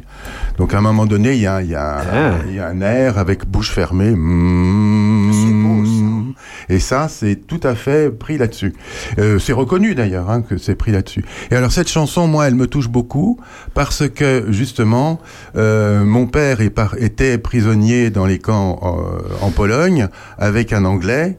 Tous les deux sont devenus des potes. Pendant quatre ans, ils ont eu le temps. Et puis euh, après, euh, bon, bah la guerre a été finie, ils ont été libérés. Euh, L'anglais est retourné chez lui, le français chez lui, mais on a continué à se voir. Moi, je, c'est beau, de ça. toute mon enfance, j'ai passé des, Ah ouais. des vacances en Angleterre. Et der- très dernièrement, enfin, ça fait quand même quelques dizaines d'années, quand euh, Roy, puisqu'il s'appelait Roy, est, est décédé, sa femme, qui était toujours vivante, Ruby, me dit Est-ce que tu pourrais me traduire en anglais? Justement, j'attendrai, parce que pour elle, c'était la chanson euh, Ah. qu'elle écoutait en attendant le retour de son mari. Écoutez. C'est beau.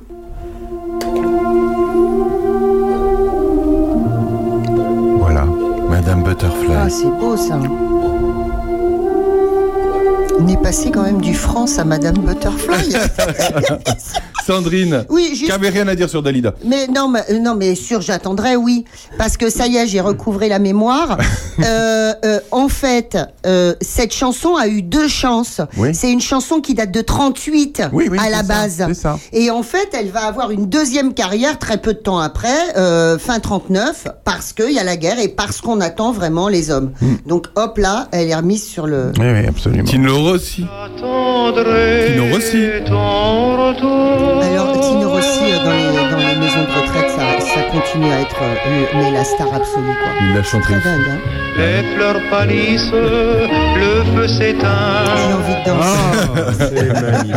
Euh, non. Si, papa. Mais Ah, non. Et il y a, il y a aussi, euh, il y a qui qui l'a chanté? Il y a Claude François aussi. Ouais, peut-être plein de gens, mais... Vous, vous voulez entendre Claude. François? Non, non, Non, pas va. vraiment. Ah, pas Claude François. Trop, trop tard. voilà.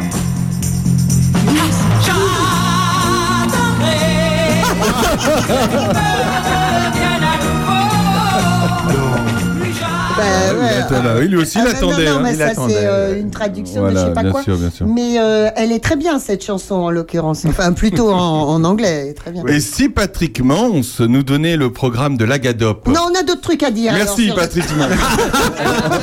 Merci Sandrine. Bon alors, j'y vais ou j'y vais pas Vas-y, hein vas-y. Euh, D'autant que ça se bouscule au portillon. Donc euh, le, euh, le dimanche 4 février, c'est Bon Baiser de Bergame. C'est une conférence euh, musicale déjantée. C'est un pianiste un, qui, qui incarne un conférencier qui parle de Claude Debussy et d'une rencontre amoureuse au clair de lune d'une fin de 19e siècle passionnée et sentimentale. Et puis sa conférence euh, dérive, et il se met à parler de sa vie amoureuse. Et on ne sait plus de quoi, de qui il parle, mais on sait euh, ce qu'il joue. C'est très beau, et c'est euh, voilà, c'est en seul en scène, et ça sera à Chevillon. Ah, Chevillon, à la ga- salle Garçon Chausson. Gaston Chausson, c'est ça. Bon, Sandrine. messieurs- Messieurs, quelle est la chanson qui parle de Bergame? Ah oui. Oh. Elle est calée pour après. Elle est calée pour après. Elle est calée. Ting, c'est vrai, tu l'as calé toi Bah, Ah, c'est je, bien je veux pas te dire qui j'ai calé, mais si jamais c'est ça, Si, je Bien, pense ça. que. Vas-y. Si- alors je la mets. Oui, mais- vas-y. Oui, après ça sera trop tard. Je suis femme et quand on n'est pas. Eh, J'allais la passer. Tous les hommes aiment cette chanson. Tiens, on voit. Dès que tu m'as dit Bergame, j'ai pensé à cette chanson.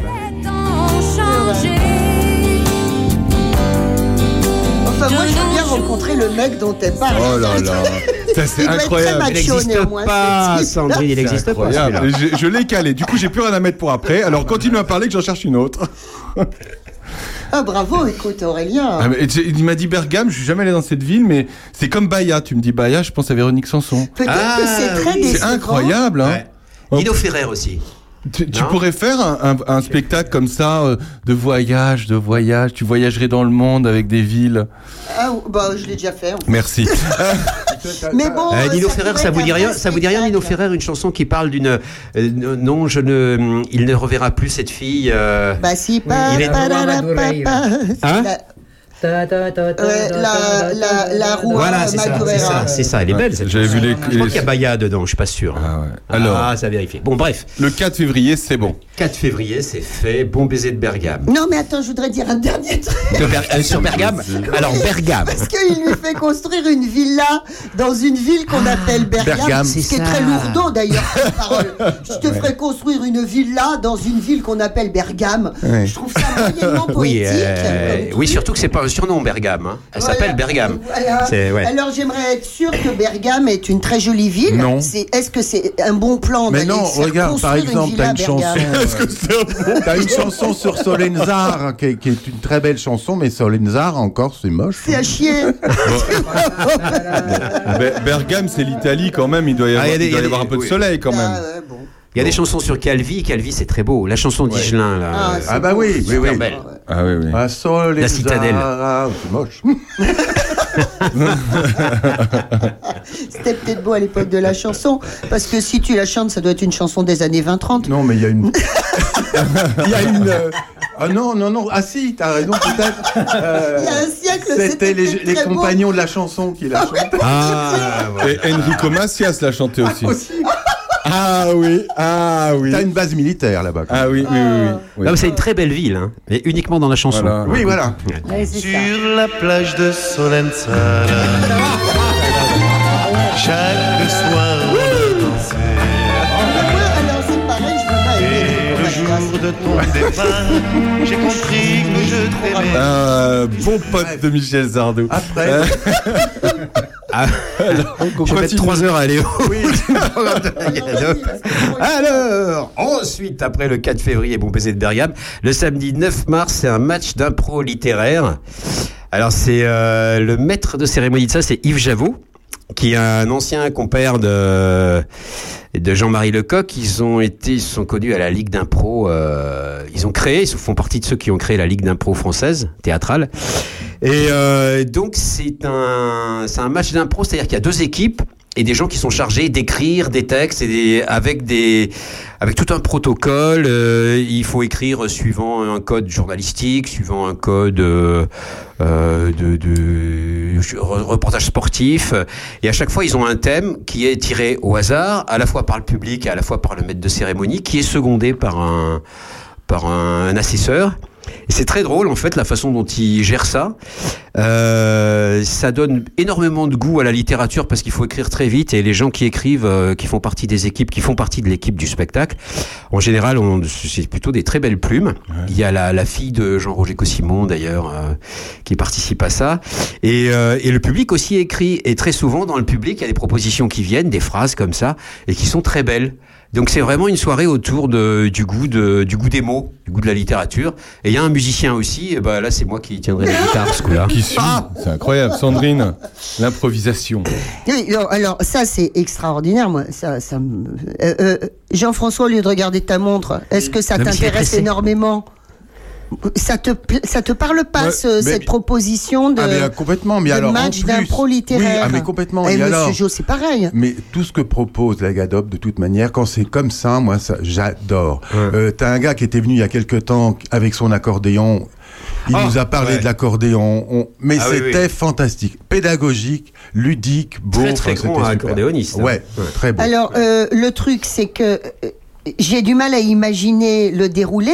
N'y a-t-il pas de long temps mort où il se passe rien dans Alors la salle non, parce Alors, qu'en fait, euh, ça fait ça fait longtemps qu'ils ont euh, qu'ils ont euh, rodé ce, ce protocole. Alors pendant que des équipes écrivent, il y en a d'autres qui euh, le, le maître de cérémonie euh, sollicite le public. euh, Il y a le musicien qui fait des, des apartés. Il y a- il y, a aussi des ce qu'on appelle ce que fait euh, Monsieur Jo là, c'est euh, Des goguettes on- on- Des goguettes. des voilà, goguettes. qui sont proposées.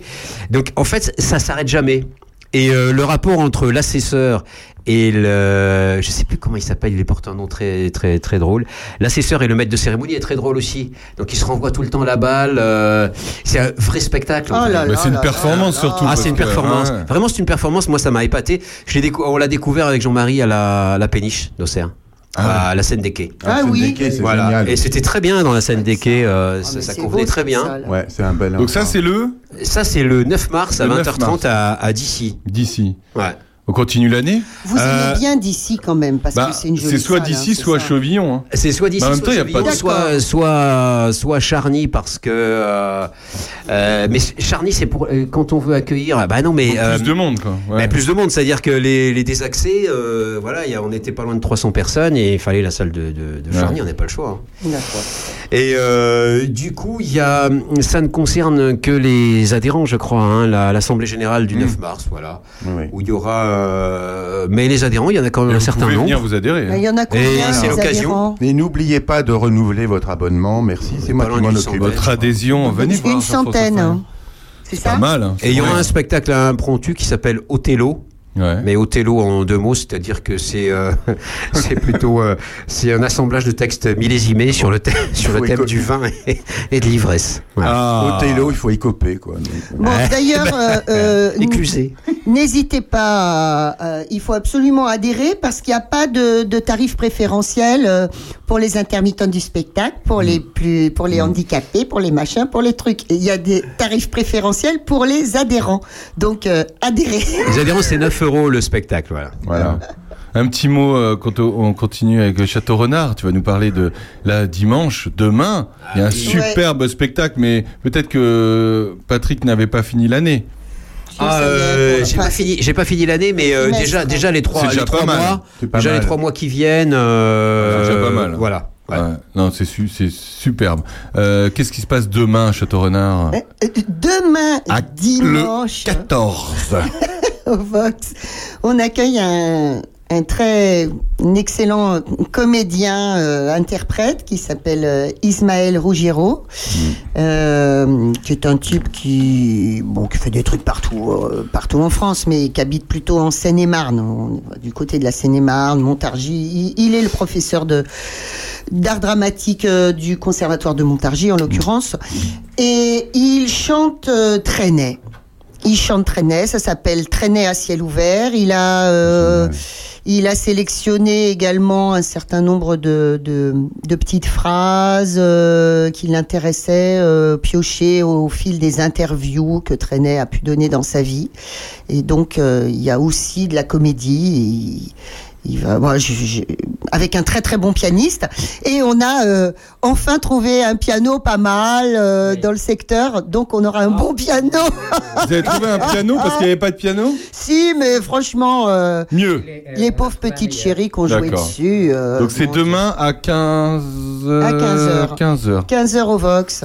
Voilà, Voilà. c'est le même prix que la Gadop en l'occurrence à peu près. Bon, c'est formidable. Bon, merci Patrick Mons d'avoir euh, nous avoir vanté les mérites de ce spectacle de ce soir à 20h30 à d'ici, Merci à vous. euh, avec Jean-François Farion évidemment. Mais euh, Bah oui. Hein. qui est là. Qui, qui- Euh, on a passé le France, on a passé France-Galles.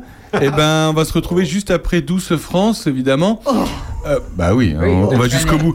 Euh, dans un instant, Monsieur Jo nous proposera un mix hivernal. Le mix hivernal. À tout de suite sur Opus, la radio de nos de-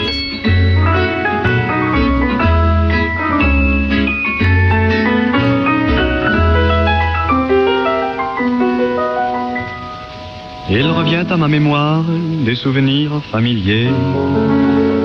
Je revois ma blouse noire lorsque j'étais écolier.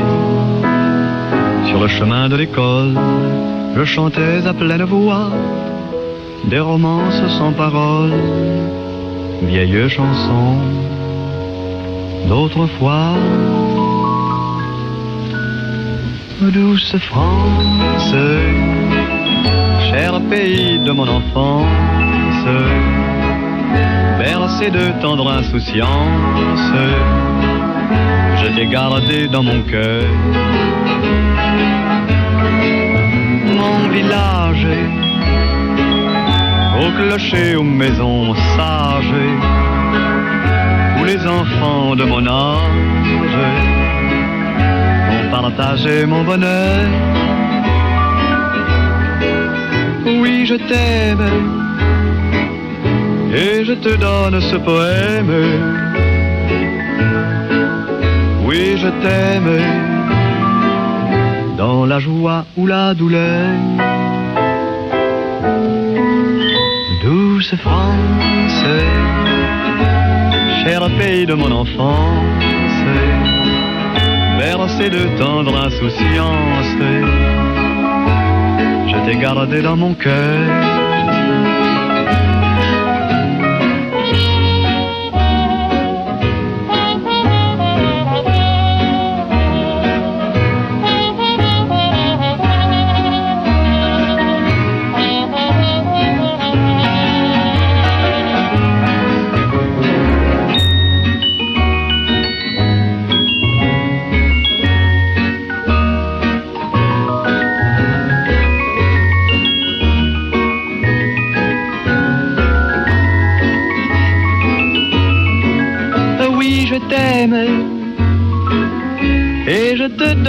Ce poème.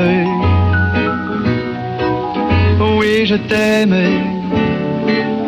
Dans la joie ou la douleur.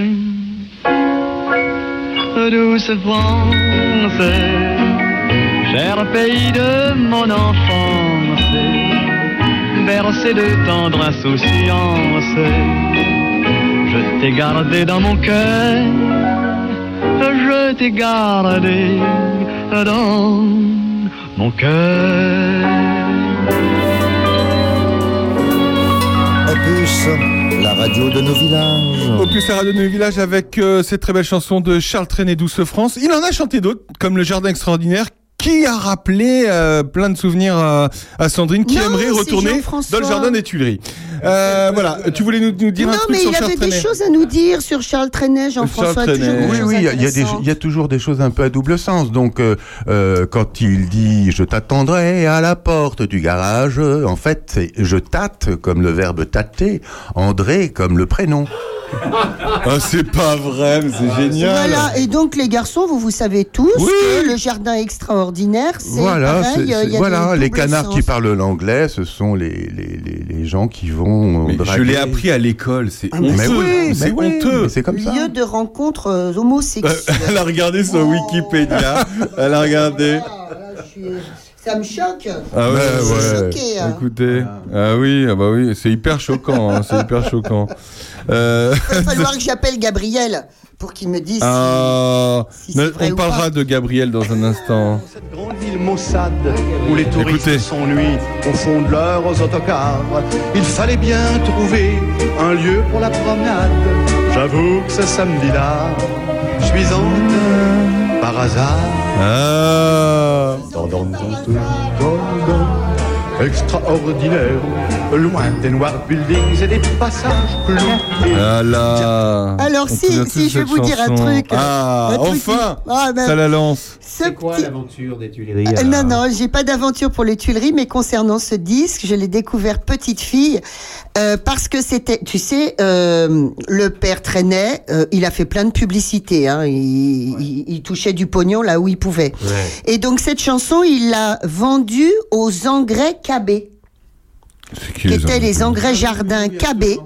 Et ma grand-mère l'a eu en cadeau avec les engrais. Alors je sais plus à quoi ça ressemblait. Ah, les engrais. Ah oui, d'accord. et c'était des- Elle, elle a eu le disque Ah, les Oui, engrais. des disques mous, des disques mous. Hum, hum, hum. Tu te souviens des disques Ah mous oui, Non, que C'est- tu mettais dans les plantes Euh, euh, non, mais, euh, le disque, le disque, il était la en cuisine. plastique, Ah, tout, les tout mou, disques tout, mous. tout Voilà. fin. Mais je comprends Et pas. moi, les je trouvais ça joli et rigolo, ce chouchourannes. disque qui était pas comme les autres, et donc Ah. je mettais euh, ça sur mon petit euh, Électrophone.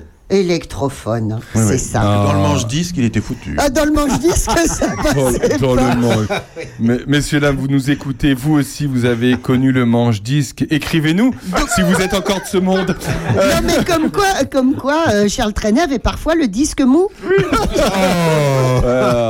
Ah, c'est ça, les jardins Ouais. des Tuileries. Un jour, on fera une émission euh, spéciale, euh, voilà. Ça Et, et juste après, juste après, Sandrine. euh, Du pain si fin que j'ai faim, on voit le facteur Ah bah qui ouais. s'envole C'est là-bas, comme un ange bleu portant ses C'est lettres génial. au bon Dieu. Miracle sans nom. Voilà, c'est il y a Donc voilà, joie. bon, c'est euh, venez, euh, venez demain Venez, au venez. box. Ah oui. Venez Alors il y aura pas forcément des, des toutes ces chansons très connues. Hein, Voilà. Il a envie Mais, quand même de euh, proposer les autres. Enfin, Trenet, c'est quand Ismaël. même le, le premier qui a réussi à faire euh, chabadader euh, la chanson française. hein. Bah, le fou Voilà. chantant, le swing, Ouais. enfin c'était complètement Ouais, le scandaleux le swing. On finit avec celle-là pour Jean-François. Dans ta superbe auto, fera nuit, mais avec l'éclairage, on pourra voir jusqu'au flanc du coteau. Sur la route de l'Arvor. le texte. Toute On la comprend nuit, plus on voit plus pareil. brillera. Et nous verrons les tours de Carcassonne se profiler à l'horizon de Barbera. Le lendemain, toutes ces randonnées. Mais pourquoi il prend cet accent ridicule Euh, finir, bon, alors. Très jolie voix. Allez, pour Jean-François. Quel programme on avait trouvé là Non mais euh, très très belle Trenet, voix, très belle voix. profonde, euh, Eh oui. couleur très très chaude et pourtant qui montait très très haut. Enfin, Ouais. c'est vraiment un, bel organe. Lui aussi, lui aussi va monter très très haut et lui aussi a un bel organe d'hiver, donc un peu plus réduit en ce moment. Euh, Monsieur Jo, Monsieur Jo, qui nous chante l'hiver. Écoutez. Tombe la neige, tu ne viendras pas ce soir. Tombe la neige, et mon cœur s'habille de noir. Ce soyeux cortège,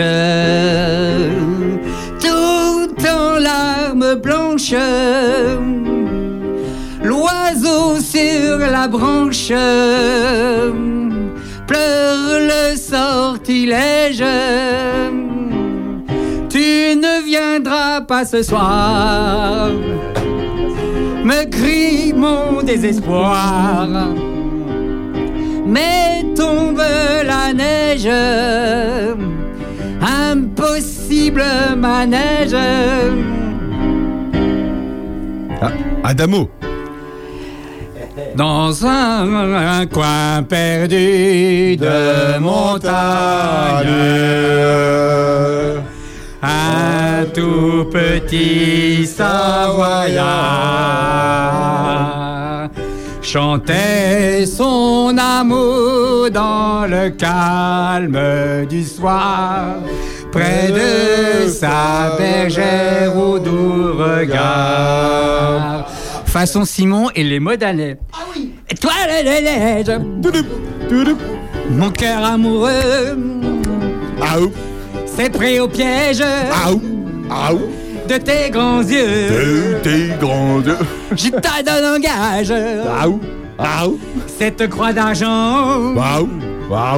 Et de t'aimer toute la vie. J'en fais serment.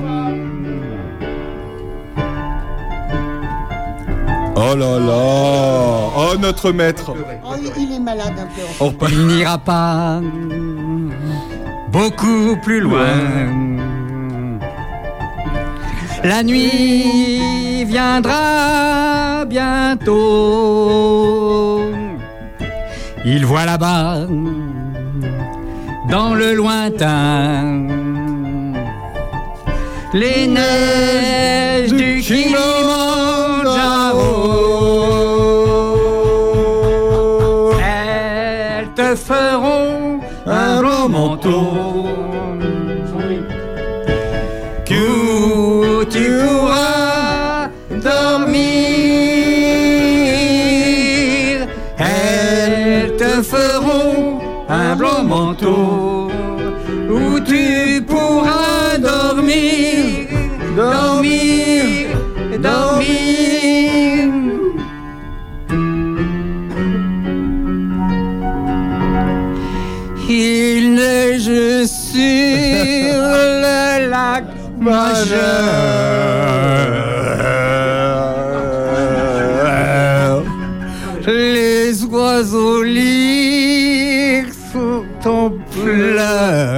La tête, la tête qui tire.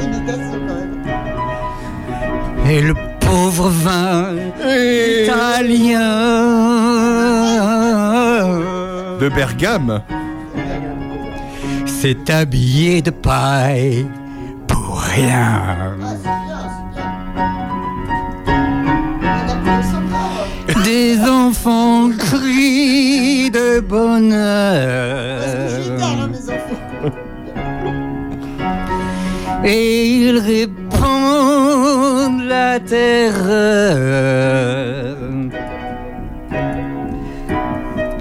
En glissade et bombardement.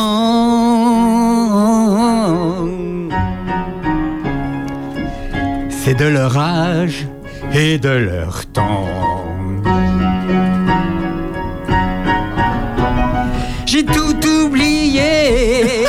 Du bonheur.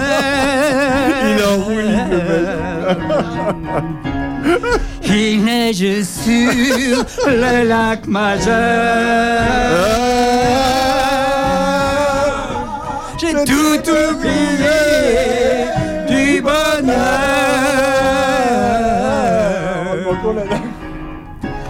Il neige sur le lac majeur. Bravo. Ah, ah, ah. Ah oui, tu voulais. Je m'en irai dormir dans le paradis blanc. Oh, c'est beau ça. Où les nuits sont si longues qu'on en oublie le temps. Tout seul avec le vent, comme dans mes rêves d'enfant. Comme, comme, comme avant. Charles Bois. Je reviendrai à Montréal. Ça connaît la guitare, ça, super belle. dans un grand Boeing bleu de mer. J'ai besoin de revoir l'hiver et ses aurores boréales. J'ai besoin de cette lumière. Descend- descendu droit du Labrador qui fait neiger sur l'hiver des roses bleues, des roses d'or.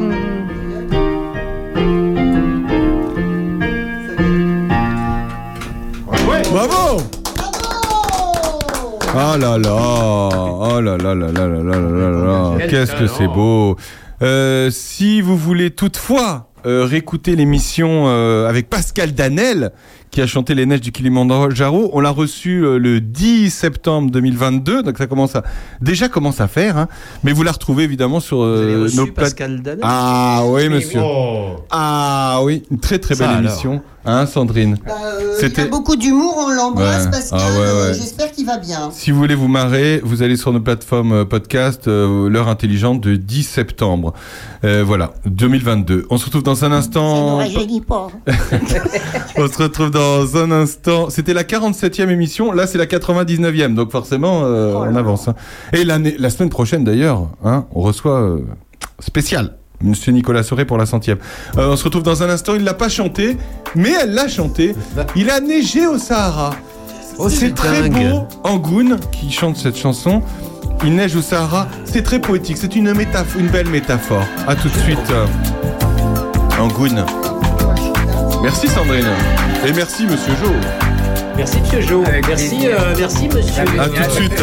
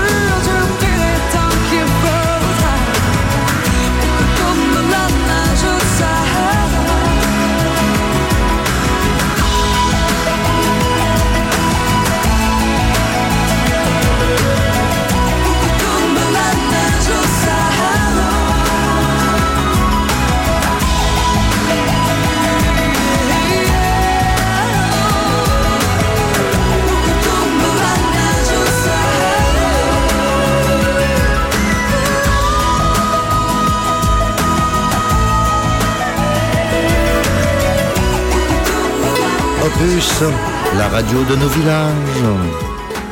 Très belle chanson de Angoon, le neige au milieu de Sahara. Peut-être que ça va arriver. On passe au quart d'heure de l'actu. Bonjour Bernard. Bonjour à tous. Comment ça va? Ah, Angoun, je l'ai croisé un jour au Cultura d'Auxerre. bah, je pensais pas qu'il allait nous sortir ça. Et franchement, elle est aussi belle que sympathique. Ouais, ouais. C'est une fille sympathique en plus. Elle, elle a l'air sympathique. Voilà, mais je suis tombé sur elle comme ça au Cultura d'Auxerre. Elle avait, je sais pas quoi, un truc à sortir. On a échangé trois mots. Et vraiment, euh, c'est vraiment une fille, euh, vraiment une personnalité, quoi. C'est pas une petite nana de, de, de marginale. Et sa voix ne change pas. Elle était à la Star Academy. Écoutez, je regarde la Star Academy. Que voulez-vous? Eh bien, elle a chanté la semaine dernière, samedi dernier. Ah, incroyable. Elle a une voix qui porte. hein. Elle a une voix magnifique. Elle a vraiment une, une, un, un port, comme on dit, euh, de, de star, quoi, et très, très, très magnifique sur scène. Et en même temps, comme je l'ai croisée, je peux dire que vraiment, elle est sympa, elle est gentille. Ah bon, comment allez-vous? Et vous? Ah bon, vous faites des livres? Vraiment quelqu'un qui est- fait euh, dans le showbiz, c'est pas toujours comme ça. Hein bon, c'est Et puis quelle carrière euh, Née à Jakarta, en Indonésie. Voilà, euh, enfin, belle voilà. carrière, euh, toujours, toujours le sourire. Non, vraiment, moi j'aime beaucoup cette fille-là. Bon, est-ce que vous aimez beaucoup Gabriel Attal? Nomination de Gabriel Attal, évidemment, on est là-dessus depuis euh, le milieu de la semaine. Euh, C'était incroyable, les les médias étaient dessus. En di- Alors, ce qui a dû euh, d'ailleurs énerver pas mal de, de gens, peut-être d'auditeurs qui nous écoutent, c'est que la veille au soir, tous les médias annonçaient Gabriel Attal, alors que le président ne l'avait pas encore annoncé. Donc, 34 ans, ça y est, Premier ministre Gabriel Attal. Alors, il faut, il faut dire, on en reparlera peut-être tout à l'heure, que les médias, dans un événement comme ça, jouent un rôle majeur. Mais là, pour le coup, il faut admettre que euh, si j'avais été rédacteur en chef d'une chaîne d'infos ou d'un journal, j'aurais évidemment mis en tête de mon actualité que le nouveau Premier ministre français a 34 ans. Il faut admettre que euh, la jeunesse, c'est pas une qualité politique. Ce qui va avec la jeunesse, c'est le dynamisme, c'est l'audace, c'est l'énergie. Et c'est ça que recherche évidemment Macron. Et rappelons-nous, quand Macron est arrivé sur la scène politique, c'était ça qu'il incarnait aussi. Donc c'est complètement normal. Là, franchement, 34 ans, on descend très bas quand même. Hein. Et on, se, on, on voit bien ce qui va se passer. Et est-ce que c'est le calcul exact de, de Macron? C'est pas impossible, parce qu'il n'est pas idiot, Macron non plus. Euh, on va avoir deux jeunes types hyper malins, hyper audacieux. C'est évidemment Attal pour le pouvoir et évidemment Jordan Bardella pour le Rassemblement national, qui a lui-même, qui va avoir 29 ans, qui a encore 28 ans. Donc c'est clair, un gars qui a 34 ans, un autre qui en a 28, et qui vont être les deux stars de la vie politique française pendant deux ans, trois ans, ou peut-être plus. peut-être 30. Bon, ça, ça- encore une fois, hein, la jeunesse n'est pas une qualité, mais elle- ça peut aider à, à ringardiser tous les autres, parce que c'est au fond, c'est un peu ça le but. Macron ferait pas ça s'il avait 60 ans. Euh, sauf que là, il est en train de ringardiser toute la classe des, des Bérou, des Raffarins, des, de- tous ces gens-là qui on, donnent l'impression d'être toujours là, de, de parfois donner un ordre ou presque, etc. Terminé toute Bah, pour ceux qui en génération-là. avaient marre de voir tout le temps les mêmes, là, c'est voilà, c'est nouveau quoi. Et Pas ça, nouveau. et ça, c'est vraiment un événement. Encore une fois, il faut lui donner euh, l'importance qu'il a, mais 34 ans, c'est un événement. Et encore une fois, euh, imaginons que demain, bah, les deux principaux hommes politiques français, eh ben, ça va être évidemment ces deux-là, les deux jeunes, parce que tout simplement autour d'eux vont se constituer euh, des camarillas, des bandes, des réseaux, etc. Et ceux-là, ils vont pas faire revenir sur la scène des gens de 70 ans. Hein. Euh, je suis désolé pour un certain nombre de, de politiciens qui ont mon âge, mais c'est comme ça. On n'imagine pas ces gens-là faire revenir des gens aussi estimables que soit euh, Borloo ou Barnier ou, ou je sais pas qui. Ça, c'est fini. C'est une génération qui s'en va d'un seul coup. C'est pour ça que l'âge est quand même l'âge de, de, de Gabriel Attal est quand même un événement. Et ça peut être inquiétant l'âge euh, pour être Premier ministre ou pas? Est-ce que, est-ce que certains peuvent s'inquiéter de se dire il est trop jeune? Est-ce qu'on peut être trop jeune à ce poste-là ou pas? Non. Honnêtement, non. Euh, euh, Gabriel Attal, on en avait parlé hein, ici à ce micro. C'est c'est le type qui est fait pour ça. Il est brillantissime. Quand il passe à la télé, c'est pas un- c'est pas un hasard s'il a été porte-parole du Mmh. gouvernement. C'est parce que on cherche toujours des gens qui s'expriment très bien, qui font passer la- les, les idées facilement, que l'on comprend. Hein, euh, entre parenthèses, c'est un des problèmes d'Emmanuel Macron. Lui qui est un peu un intello, euh, qui est un peu un techno, etc. On le Quand comprend on pas dit toujours. techno, hein. il, dit- il utilise des mots qui sont pas, euh, Voilà. n'utilise pas nous tous les jours. quoi. Or, écoutez Gabriel Attal, vous avez vu son, son premier discours là quand il a quand il a parlé à- à- au micro, c'était tout de suite compréhensible. L'action, l'action, l'action. Bon, tout le monde comprend que euh, on est à un stade où euh, la République s'est un peu euh, embourbée dans les promesses, dans les mots, dans la com, dans les Bon, en même temps, c'est de la com aussi. Action, action, action. Il va pas dire bon, on va faire ce qu'on peut faire. Non, non, mais Voilà. je, je pense que l'action, l'action, l'action, tout le monde comprend. Et que ce n'est pas le cas de toutes les, toutes les opinions politiques, tous les discours politiques sont pas tous compris. D'ailleurs, action, action, action. Hier, euh, il était reparti, quoi. Ça, il, il est, il est déjà sur le terrain, beaucoup sur le terrain. Il est, il est, il est brillantissime, il faut le dire. Alors ça, veut- je suis pas en train de dire qu'il va faire des choses géniales, hein, on n'en sait rien. Mais objectivement, il est absolument excellent. Il- je ne, le- je ne l'ai pas vu commettre de faute. Et c'est là où je dis, il y en a un autre qui est excellent aussi. Et pourtant, bon, tout le monde sait que autour de moi que c'est pas pour lui que je vote. Hein, mais Bardella, hon- honnêtement, il est brillantissime aussi. Et d'ailleurs, ces deux-là, je disais tout à l'heure qu'ils vont ringardiser un certain nombre de gens, mais il n'est pas totalement exclu que dans les deux ans qui viennent, du côté Bardella, il y ait une ringardisation de Marine Le Pen. Ah oui. Ce qui est quand même important pour l'avenir. Parce que vous savez, les présidentielles, on va en reparler évidemment, c'est que dans trois ans.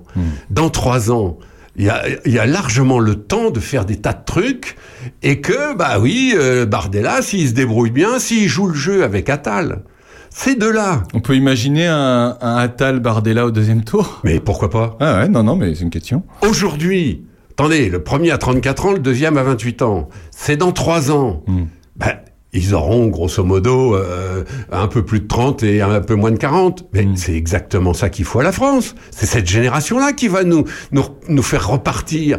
P- pourquoi les Français sont sont moroses? Pourquoi ils sont pessimistes? Dans tous les sondages, on voit bien, les Français, ils croient pas en ce moment. Ils ne croient en rien. Ils, ils sont agacés, euh, ils grognent, ils sont inquiets pour leur pouvoir d'achat, pour la sécurité, pour l'immigration, que sais-je. Et, Or, la, France est un peu dans, le fossé en ce moment. On voit bien que les politiques, depuis toujours, et encore une fois, là-dedans, euh, je ne dis pas qu'il y en a des bons et des mauvais, je dis simplement que la classe politique française a pris l'habitude de faire des promesses, de lancer des idées, de, faire des grands plans, euh, des rapports, des commissions, etc. Mais quand il faut faire quelque chose, alors là, Tintin, il n'y a plus personne. Pourquoi? Parce que des gens comme Emmanuel Macron, pas seulement lui, mais des gens comme Macron ont laissé le pouvoir aux technos. Alors, les technos, je- je- j'en connais plein. J'ai- moi, j'ai fait des études aussi, j'en ai connu beaucoup. Les technos, c'est des gens qui n'ont pas les pieds sur le terrain. C'est des gens hyper intelligents, qui connaissent tout, du budget, de la sécurité sociale, des rapports trucs, des lois machin, etc. Sauf que quand il s'agit de faire de la politique, il n'y a plus personne. La politique, c'est quoi? Ça consiste à écouter le peuple et à voir ce qu'on peut faire pour satisfaire le peuple. Pardon, mais c'est quand même ça la politique avant tout. Tout le reste, c'est de la com, c'est de la littérature, c'est du pipeau et du spectacle. Là, on a en effet un gouvernement assez ramassé autour de Gabriel Attal. Alors, attendons quelques jours d'avoir tous, tous, à la fois la Le secrétaire composition du reste du oui, gouvernement et le discours de politique générale. Ça va être important aussi. Mais pour le moment, on sait simplement que le gouvernement est ramassé.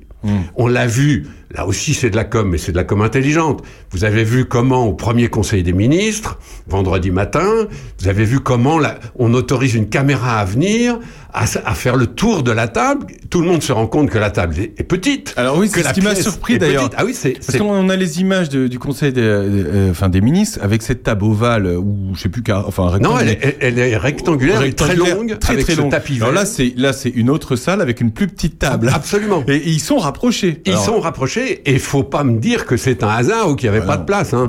C'est pas vrai. Évidemment qu'il s'agissait de montrer en une seule image, qui a duré quoi 4 secondes, 5 secondes, d'un gouvernement ramassé. 11 ministres. Hein. 11. 11 ministres. 11 ministres. Et c'est peu. enfin, c'est peu. Non, mais combien de politique ça, c'est fondamental. Ah Parce que d'habitude, on a des gouvernements de euh, 30, 35 ministres. Enfin bon, en tout cas, euh, les gros, ils sont quand même 18 ou 19. Mais surtout, c'est là où on trouve les technos. C'est là où on trouve... euh, pardon, j'ai rien contre elle, mais Elisabeth, Elisabeth Borne, c'était une techno. Hmm. C'est-à-dire une fille euh, forgée, formée dans les grandes écoles, dans les dossiers compliqués, la sécu, le social, etc. Euh, elle s'est battue Hmm. Un peu trop le rigide, travail. Sur les retraites, etc. Mais c'est une techno, c'est pas une politique. Hmm. Quelqu'un de politique, euh, ça veut dire quelque chose. Un politique, c'est celui qui, qui est tout à fait à l'aise quand il débarque à Charny, qui va prendre un pot au gars du coin et qui se balade et qui va dans les magasins et qui salue les gens. On en a connu quelques-uns. J'ai, évidemment en tête Jean-Pierre Soisson, qui a été quand même. Ah, j'ai pas connu, mais j'ai toujours souvent parlé, Le grand, le grand, le grand politique de Lyon pendant des années, ça a été Jean-Pierre Soisson. Encore une fois, on l'aime ou on l'aime pas, mais Jean-Pierre Mm. Soisson, c'était un politique. Et j'ai vu, moi, de mes yeux, à une époque, le jeune Guillaume Larrivé, qui était très jeune, hein. quand Guillaume Larrivé est devenu député, il était jeune aussi, hein. c'était une nouvelle génération. Et j'ai vu comment Guillaume Larrivé imitait Jean-Pierre Soisson, prenait des leçons auprès de Jean-Pierre Soisson, des leçons de proximité, de simplicité, on écoute les gens, et on les écoute vraiment. C'est-à-dire que quand quelqu'un dit, euh, monsieur le député ou monsieur le ministre, euh, j'ai un problème là, c'est insupportable, etc., vous dites pas, euh, euh, ok mon brave, j'ai bien entendu, et au revoir, et à la prochaine. Non vous demandez à un de vos collaborateurs de voir le type, de savoir exactement ce qu'il a comme problème, de prendre des notes, et surtout, le lendemain, vous le rappelez en disant j'ai bien entendu ce que vous m'avez dit, etc. C'est ça la politique. Donc, on voit bien que là, cette, cette, euh, cette jeune génération, euh, très politique, euh, parce que franchement, entre Attal, Dati, Vautrin, tous ces gens-là, c'est des politiques. Et je ne parle pas évidemment de Le Maire, qui est un politique, de... Euh, bah, les reconduits, quoi. Là, Voilà. les, les piliers, c'était les piliers, quoi. À la finance, euh, à la justice. Et, et ceux-là ce sont des politiques. Et donc on voit bien qu'on est passé d'un gouvernement très techno, avec un président un peu au-dessus, à un gouvernement ramassé, très politique, avec un, un- un président qui a dû quand même changer un petit peu sa façon d'être. Parce que s'il veut piloter cette équipe-là, Macron, il va falloir qu'il arrête de, de jouer au- en même temps, euh, avec des mots compliqués, et des plans, et puis des replans, et puis on va faire des trucs formidables, etc. On a bien entendu Gabriel Attal, là. L'action, l'action, l'action. Qu'est-ce qu'est-ce qui fait la, la, la, la qualité d'Attal? Pourquoi est-ce qu'il a été choisi? Pourquoi il s'est imposé comme un des meilleurs politiciens d'aujourd'hui? C'est ce qu'il a fait à l'éducation nationale. En cinq mois. En cinq mois, il a pris, quoi, soyons clairs, quatre ou cinq décisions. Mais il a pris des décisions, des vraies. Bon, euh, la, la Baïa, c'était, c'est comme ça, c'est interdit, point barre, c'est fini. Et autour de lui, tout le monde a dit, mais c'est vachement dangereux, puisqu'il va peut-être y avoir des réactions, euh, soit à l'école, soit dans des associations, soit chez les islamistes eux-mêmes, etc.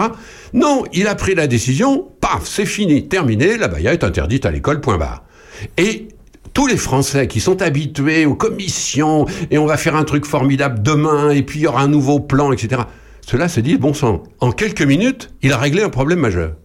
Parce que pour les gens, pour les parents d'élèves, euh, c'est un problème majeur. Faut pas croire que c'est un truc. Ça plus, accessoire. coup. Et ça l'est plus. Et c'est comme ça que Attal, Attal est- est- s'est imposé, et c'est visiblement ce qui va être la ligne de ce nouveau gouvernement. Alors, on dit que c'est une ligne à droite, ça penche à droite. C'est vrai, c'est faux? C'est évidemment vrai. Il n'y a aucun doute là-dessus. Euh, quand vous voyez le, je veux dire, le en même temps, c'est fini en réalité.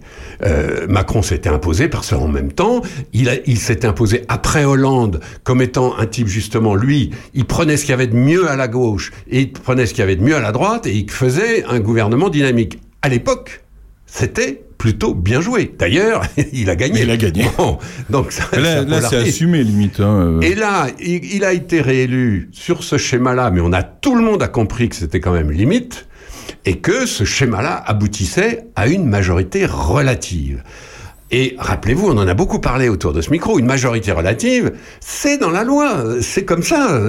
Le général de Gaulle avait prévu ce truc-là. C'est d'ailleurs pour ça qu'il avait inventé le fameux 49.3, ce- cet article de la Constitution qui permet de, ne pas s'enfoncer quand on a une majorité seulement relative. C'est- ça qu'avait cherché de Gaulle. Sauf que la majorité relative, on voit bien les emmerdements que ça cause, et, ça paralyse un gouvernement quand même. Là, on a d'un seul coup un changement de paradigme, c'est-à-dire c'est plus un petit peu ce qui est bien à gauche et ce qui est bien à droite, non. Là, on se recentre sur quoi? Sur l'évolution euh, politique et sociologique de la population. Euh, là encore, euh, on sait pas bien ou c'est pas mal. Il y a une population française qui, qui s'est droitisée. C'est absolument évident dans tous les sondages, on le voit bien, surtout quand on passe à des sondages sur l'immigration, sur la sécurité, on voit bien, euh, sur l'immigration c'était aveuglant, 80%, 80% des Français sont pour une régulation de l'immigration. Bon, ça veut pas dire que c'est tous des fascistes, euh, ça veut dire qu'il y a un trop-plein quelque part et qu'il y a un malaise dans la population. Bon ben, quand on voit ce gouvernement qui, qui, qui vire de 20 degrés sur la droite, on comprend qu'il est plutôt en phase avec l'évolution de la population. Et quand on voit les scores ou les sondages euh, concernant le, le Rassemblement national, on comprend aussi que la France a, viré à droite, c'est tout à fait clair. Alors ça ne veut pas dire que dans dix ans, euh, il n'y aura pas euh, un nouveau courant de gauche, euh, un nouveau socialisme modernisé qui peut-être va rééquilibrer les choses. Mais aujourd'hui, en tout cas, on le voit bien. Alors, on peut parler de deux minutes de Rachida Dati. C'est elle qui a la lumière s'est portée sur elle. C'est incroyable. Dès, dès que son nom a été annoncé, même son nom avait été annoncé même avant qu'il soit annoncé officiellement, euh, ça a fait l'effet d'une bombe chez, chez beaucoup. Euh, c'est incroyable. hein. Elle prend la lumière plus que les autres. Hein. Alors, Rachida Dati, euh, c'est l'idée de génie de, de- de- probablement de Macron, peut-être soufflé par Sarko, euh, parce qu'il paraît que Sarkozy euh, euh, a dit à Macron qu'il fallait la prendre, etc. Bon, l'idée de génie, il y a une idée de génie et un risque majeur. L'idée de génie, c'est que c'est l'intérêt de tout le monde. Macron se, met dans la poche une star de la droite classique. Ah, euh, Personne ne peut dire que Rachida Dati est de gauche. C'est clair, elle a toujours été sarkozyste, RPR, LR, etc., etc. Sauf que elle vient du peuple, elle vient d'une d'une famille d'immigrés, euh, elle est dans le populaire. Euh, elle, alors pour le coup, hein, c'est pas une techno. C'est une fille qui s'est faite elle-même. On se rappelle quand il y avait des reportages sur toute sa famille, etc. C'était très intéressant à l'époque. Aujourd'hui, ça reste une femme populaire qui, lorsqu'elle descend dans la rue et qu'elle commence à serrer des mains, tout le monde se précipite. Moi, j'ai eu une fois un, un contact avec euh, Rachida Dati qui m'a tout à fait euh, euh, stupéfait. C'était un- une espèce de remise de, médaille d'un ami à Paris, donc dans un des, hôtels de la République. Euh, je me souviens, il y avait Raffarin qui était là, il y avait et il y avait 200 personnes, 200 personnes, tous le même costume. Enfin, on est là dans, le pouvoir, hein, c'est clair. Et toutes les conversations se prolongent, etc. Et d'un seul coup, le silence se fait. Et je me dis, qu'est-ce qui se passe? Pourquoi tous les gens arrêtent de parler? Rachida Dati entrait dans la pièce. C'était une star. Et vous savez, Aurélien, vous le savez bien d'ailleurs, vous avez côtoyé ces milieux. Le- les- la star, c'est ça. Quand elle entre quelque part, tout le monde arrête de parler. C'est exactement ce qui se passe quand Delon entre dans une pièce. C'est la même chose. Et là, je me suis dit, bon sang, tous ces types s'arrête de parler et on voit Rachida Dati venir célébrer euh, et féliciter la personne qu'on décore. Ça m'avait beaucoup frappé parce que c'est exactement ça une star. C'est pas seulement une vedette là, c'est pas seulement quelqu'un de brillant, non. C'est c'est c'est un truc irrationnel. Et que Macron se dote, se mette là à côté de lui une star comme Dati. Donc là, on parle d'image, de communication. On n'a pas encore parlé de compétences. Est-ce qu'elle est crédible à la culture alors? Parce qu'il y en a qui le disent qu'elle n'est pas. Mais est-ce qu'on doit forcément être cultivé pour être ministre de la culture? Mais voilà, est-ce qu'il faut vraiment que le ministre de la Santé soit un médecin? Est-ce qu'il faut vraiment C'est une vraie mettre... question. Est-ce qu'il faut vraiment mettre à l'agriculture un agriculteur? C'est une excellente question. La question, elle est majeure parce que en réalité, non. En réalité, même, il vaut mieux éviter. Euh, et d'ailleurs, on voit à la culture, quand on a pris des gens trop branchés, Frédéric culturels, Mitterrand, euh, euh, oui, euh, et, et quelques autres. Mm. Euh, bon, la directrice d'Actes Sud, qui est une maison d'édition magnifique, mais quand elle s'est retrouvée à la culture, elle est, oh, tout le monde l'a prise pour une éditrice. Mm. C'était pas un, un ministre, c'était pas un homme ou une femme politique.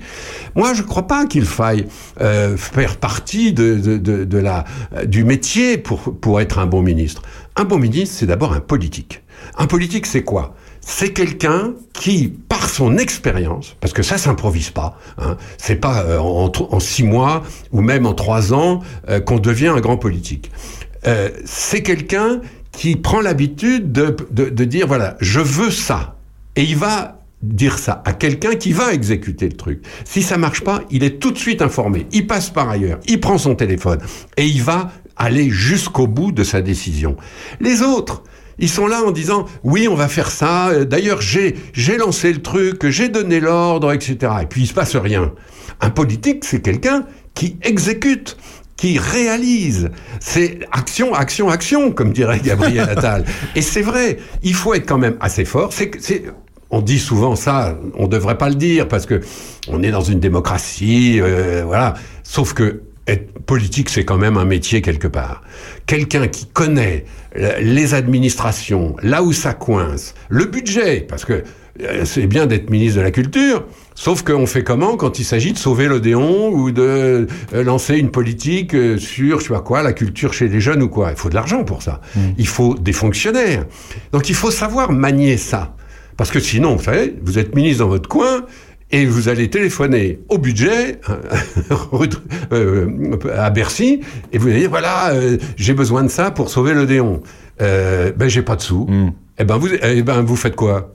Autant démissionner tout de suite. Pour Alors, finir sur pour finir sur Dati, euh, combien de temps va être ministre? Parce que elle, elle l'a dit, elle le dit depuis euh, des années. Elle, ce qu'elle veut, c'est être maire de Paris. Alors, l'hypothèse la plus probable, ou en tout cas la plus plausible, c'est qu'elle ait fait tout de suite un deal avec Macron. Macron avait besoin d'elle dans son équipe. C'est quand même un risque pour elle, parce qu'elle perd. Elle est quand même maire du 7e arrondissement. Elle va garder sa place d'ailleurs. Il y a, y a rien qui dit qu'elle peut pense- le pas l'être hein, d'ailleurs. hein. J'ai regardé. Oui, mais alors maire d'arrondissement, en- elle peut pas être maire de Paris, par exemple. Non. Mais maire d'arrondissement, faut voir. Mais à la limite, elle sera vice. euh, adjointe au maire, première adjoint au maire, c'est comme ça que font souvent les politiques. d'ailleurs, au passage, ça n'a rien à voir, mais euh, pour info, pour ceux qui ne le savent pas, Gabriel Attal est conseiller municipal d'opposition à Vanves. Oui, mais conseiller Depuis municipal, 2014. on Oui, peut. oui, Conseiller- non, mais je veux dire, voilà. juste pour information, il est conseiller municipal. Et encore conseiller municipal. C'est marrant parce que je suis allé voir les comptes rendus de des conseils municipaux à Vanves. Il est conseiller municipal d'opposition. Et c'est pour ça d'ailleurs qu'il a eu un mot pour les oppositions euh, euh, lorsqu'il a été nommé. Il a dit, je les écouterai. C'est important. Mais c'est- important parce qu'on revient à, à un vrai problème, une- disons, disons-le carrément, à une vraie bêtise qui a été commise au niveau de, de l'État. C'est quand on a interdit à un député d'être maire et réciproquement. Parce que, à force de dire, vous pouvez pas être ministre et maire, vous pouvez pas être député et maire, vous pouvez pas être député et ministre, vous pouvez pas être sénateur et ministre. Bon, alors on peut être quoi alors? On peut être. Bah, on se donne là-dedans. conscience pour pas qu'ils cumulent, mais au final, euh, au final, ils ont moins les, les- les pieds sur terre. Mais évidemment, regardez qui sont les grands politiques aujourd'hui, la génération des grands politiques, ceux qui qui, qui sont pas d'ailleurs en général au premier rang, mais c'est qui? C'est les maires de villes importantes. C'est Xavier Bertrand, c'est Jean-François Copé, c'est des gens comme ça. Alors, euh, entre parenthèses, Édouard Philippe, maire du Havre, hein, quand même, c'est pas sûr. rien. Les gens qui sont maires d'une ville savent ce qu'est la vie. Et donc, ce qu'est la politique. Quand ils se promènent sur un marché, ils savent parler, ils savent se, se- se prendre la posture, et surtout, ils savent noter ce qu'on leur dit, entendre ce qu'on leur dit et en tirer des conséquences. Le grand problème d'Emmanuel Macron, c'est qu'il a jamais été élu nulle part. Alors, passons sur le président, c'est son destin. Sauf qu'il s'était entouré de gens qui n'avaient pas été élus non plus. Et c'est pour ça qu'il s'est coupé de la plupart des élus des collectivités locales. Or, la France, ce pays absolument magnifique, mais qui est profondément ancré dans son histoire, dans sa culture, dans sa civilisation, euh, c'est un pays si vous écoutez pas les collectivités locales, vous savez pas ce qui se passe. Euh, Qu'aucun ministre ne vienne jamais à Charny, c'est une grave erreur, hein, croyez-moi. hein. Moi, j'invite tous les ministres à venir un jour à Charny, Ah sur oui. le marché, discuter, venir ici à Opus Radio, etc. Le gars, il va repartir, il aura appris des choses. Hein. Quand il aura parlé avec les uns, les autres, euh, bon. Et les vrais politiques, c'est ça. C'est ceux qui, qui vont dans, dans la foule, dans un magasin, dans la radio, dans, à l'école. Et on voit bien que Gabriel Attal, il commence sur les chapeaux de roue. C'est ce qu'il fait. hein. Déjà, euh, une heure après sa nomination, toc, il part dans le Nord, au, Ah ouais, c'était incroyable. D'ailleurs, euh, d'ailleurs, c'est- fascinant. Enfin, c'est fascinant pour ceux qui trouvent ça fascinant, mais il n'y a pas un ministre qui a pas une caméra, enfin pratiquement, qui a pas une, une caméra derrière lui. Et Attal, effectivement, c'est une vraie télé-réalité. Hein. Enfin, sans, sans être péjoratif, mais c'est-à-dire qu'on suit le, le moins de faits et gestes. Hein. Alors, il y a deux il y a deux acteurs dans cette affaire. C'est évidemment les hommes politiques eux-mêmes, ceux qui savent se servir justement de la com, et puis les médias. Parce qu'on a bien vu là depuis trois jours, les médias sont euh, vent debout, euh, complètement hystériques, euh, à faire des tables rondes qui se suivent pour pas parler toujours des mêmes trucs, etc. Et en même temps, il faut reconnaître que, euh, on- comme, comme, comme vous dites, Aurélien, c'est une télé-réalité. hein. Alors, il paraît que Rachida Dati va être nommée. Non, c'est pas possible. Si. Alors, on va voir une, une, une actrice connue, on euh, Rachida Dati, la fille fait une gueule pas possible, etc. On est dans une télé-réalité. Il y a une petite séquence jeudi soir sur LCI qui était hal- hallucinante. Euh, oh, bah, on prend le direct, euh, Rachida Dati sort d'un bureau, je sais pas d'où elle sortait, et la caméra, alors Rachida Dati, euh, euh, quels sont vos, vos premiers mots euh, après votre nomination? Elle a pas répondu, elle a dit, ah ben justement, euh, j'ai rendez-vous chez vous. Et eux, ils ont cru que... Ils ont cru qu'elle arrivait sur le plateau. Et il y a branle-bas combat sur le plateau. Ah bon, euh, elle, elle va arriver à l'émission d'après, peut-être, machin. Mais en fait, non, elle a dit ça, je sais pas, comme ça. Mais ils sont hystéros. Hein. Hystéros. Hystéro, c'est un peu normal. C'est Oui, un peu, bah oui. c'est l'information telle qu'elle est aujourd'hui. Alors moi, les vieux de la vieille comme moi sont un peu embêtés de ça parce que bon, on reste quand même euh, un Mm. Faut peu combler sceptique. l'antenne, hein, 24, Il faut 24, combler hein, l'antenne. Et pour finir de répondre à la question. Je- euh, il est assez probable que Rachida Dati a dit à Macron, moi je veux bien euh, quitter LR parce que elle allait se Ah faire bah, on lui a pas laissé le temps de quitter, elle a été voilà. éjectée. Hein. Et donc prendre des risques importants pour ma carrière, quitter la mairie du 7e arrondissement, mais à une condition. C'est que dans deux ans, je pars candidate à Paris avec votre aval. Et la petite Rachida Dati, maire du 7e arrondissement, qui avait un mal de chien à s'imposer face à Hidalgo et au grand bataillon socialiste de Paris, euh, là, d'un seul coup, elle va se retrouver évidemment soutenue par LR, parce que, euh, que disent, quoi que dise Monsieur Ciotti, les gens de LR de la capitale vont se dire, mais c'est une chance formidable. Donc les gens de LR à Paris, en tout cas, vont suivre évidemment Dati, qui aura été ministre de la Culture d'Emmanuel Macron, donc qui sera soutenu aussi par Renaissance, par Horizon, par le Modem, Tout par ça, tout le monde. c'est- tout ça, c'est des scénarios, euh, c'est incroyable, hein, parce qu'on a l'impression, enfin, si, si ils font comme toi et ils réfléchissent comme toi, on se dit que c'est beaucoup de calculs quand même. hein, mais bon, euh, entre le entre le scénario euh, qu'ils imaginent et ce qui va se passer, on verra. C'est quoi la suite d'ailleurs là pour le gouvernement, par exemple? Pour la suite, euh, il y aura combien euh, euh, C'est quoi? Et c'est surtout les européennes la prochaine étape. Alors, la, la première étape, là, c'est deux choses. C'est le discours de politique générale que euh, Gabriel Attal va prononcer devant l'Assemblée. C'est très important. Le premier discours officiel devant les élus du peuple, c'est très important. C'est là qu'on va sentir la marque personnelle euh, d'Attal. Rappelons-nous quand même, euh, l'autre jour, on parlait de Jacques Delors. Euh, Rappelons-nous le fameux discours de Chaban-Delmas que Delors avait écrit en partie. Euh, C'était un événement, quoi, un événement. Donc le discours de Gabriel Attal, ça va être un événement. La semaine prochaine, c'est quand? Oui, oui, quand oui. on peut imaginer? Je ne sais pas encore. Je pense qu'on va l'apprendre très vite.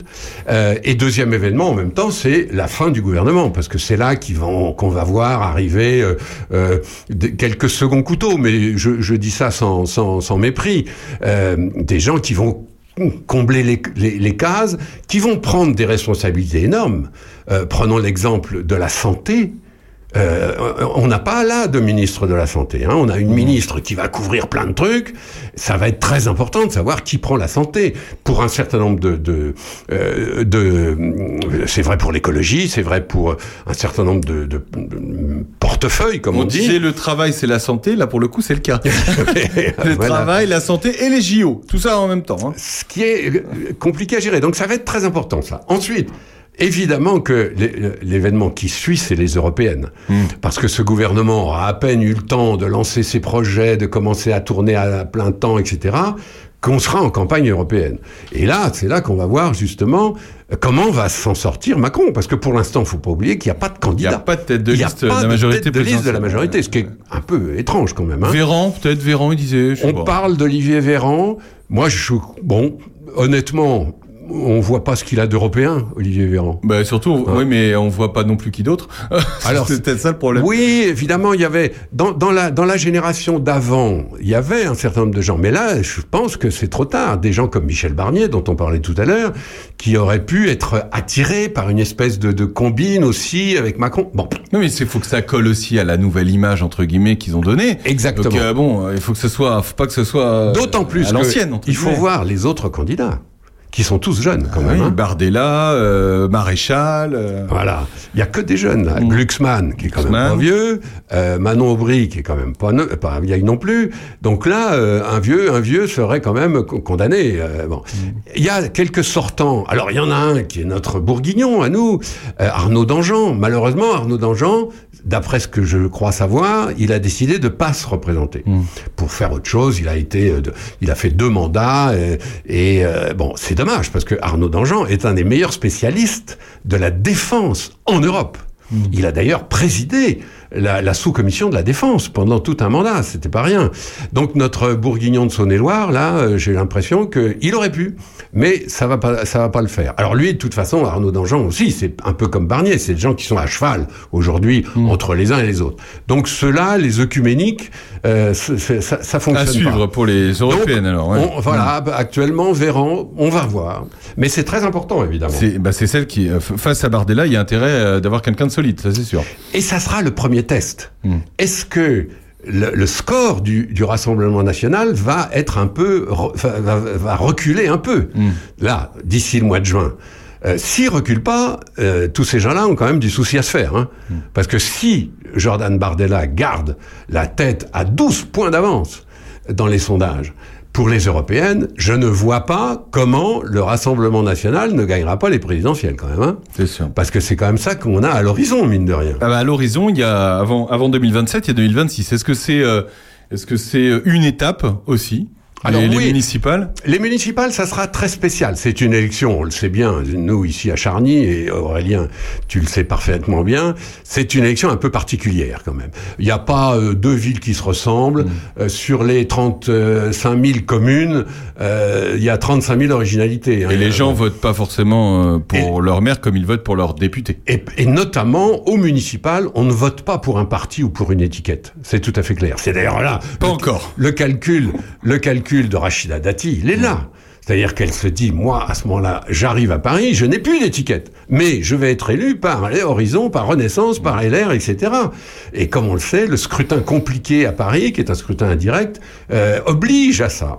Donc, les municipales, on va voir, et on a, on, on- il faut pas tirer de conclusions trop politiques des municipales, parce que par exemple, autant LR est complètement à la ramasse, et on a vu que sa, sa candidate Valérie Pécresse a complètement foiré son élection, tout ça s'est terminé par un désastre absolu. Sauf que aujourd'hui, le plus grand nombre de maires en France qui ait une carte euh, politique, c'est quand même les LR. Donc ça fait bizarre, mais Mais ce c'est qu'il y a, comme c'est ça. qu'on n'arrive pas à identifier, je trouve, euh, euh, les partis avec des têtes? Avant, on, on- on avait des têtes qui désignaient des partis. Aujourd'hui, euh, c'est vrai que c'est un peu flou, que ce soit à gauche ou à droite. Hein. Euh, bon, à part Édouard Philippe et Horizon, mais euh, les autres partis, euh, euh, on sait plus trop en fait. Finalement, on est un peu perdu. C'est c'est vrai et c'est même une, une évolution de fond quelque part. Parce que si on, en- on, on interroge, interrogez autour de vous les gens sur les ministres par exemple. Bon, oublions là cette scène qu'on vient d'avoir euh, euh, en ce moment, c'est un peu spécial. Mais pendant tout le mandat précédent, combien de ministres étaient connus? Un ministre qui arrive sur un marché, comme ça, au débeauté, combien de personnes vont dire, tiens, t'as vu, il y a le ministre du Travail, il y a le ministre des Transports. Toute, toute cette génération de ministres, elle est inconnue. Alors c'est vrai qu'on revient à cette idée que c'était des technos, c'était pas des vedettes. Un ministre, il faut qu'il qu'il qu'il casse un peu la baraque de temps en temps. C'est comme ça que, que des gens, je sais pas, comme Jean-Louis Borloo ou comme Simone Veil, sont devenus des, des, des stars aussi. C'est parce qu'à un moment, ils ont pris le truc et puis ils ont fait passer une loi, une loi incroyable où ils ont eu une attitude formidable à tel ou tel moment. Là, on a quand même, on voit bien qu'on est descendu de deux étages. Alors, avec tout le respect que je dois pour les gens qui s'engagent, parce qu'encore une fois, il vaut mieux avoir quand même des gens qui s'engagent en politique que pas du tout. Hein. Ouais, ça, c'est clair sûr. aussi. Hein. Bon, bah écoute, on a bien fait, le tour euh, de, de cette nouvelle nomination à suivre la semaine prochaine euh, avec le débat peut-être de politique générale et puis les, les premiers pas de Gabriel Attal, Premier ministre. euh, Évidemment. Une semaine après. Merci Bernard. Merci la à semaine tous. prochaine. Salut. Et voilà, c'est déjà la fin émission. C'est fou, Sandrine. hein. c'est fou, Sandrine. Moi, je recommencerai quand même euh, ces petites madeleines euh, plongées dans le dans un petit verre de vin blanc. C'est très bien. Hein C'est votre euh, Madeleine de Proust. C'est votre Madeleine de Proust tous les, tous les samedis à 11h, l'heure intelligente. Ouais, oui, mon grand-père faisait ça dans le vin rouge, euh, mais tu sais, dans euh, des petits boudoirs dans le GVA. Je trouvais ça relativement dégueulasse. Mais la Madeleine du petit boulanger de Charny euh, plongée dans le vin blanc, Ça, là, je chose. recommencerai. Hein. chose, chose. Merci beaucoup d'avoir été avec nous pour euh, cette 99e émission. La semaine prochaine, c'est la centième. Oh là là Mais tu vas nous dire qu'il y a une Nicolas Centième Sorel, émission. il y en a qui savent pas, hein. Nicolas Sauret est le maire de Joigny, mais aussi le vice-président en charge des finances de la région Bourgogne-Franche-Comté. Et voilà. Et il viendra, et parce que c'est grâce à la région que nous sommes là. Et oui, parce qu'il y a deux ans, quand cette, euh, entre autres évidemment, mais la région a participé euh, financièrement grandement euh, au lancement d'Opus.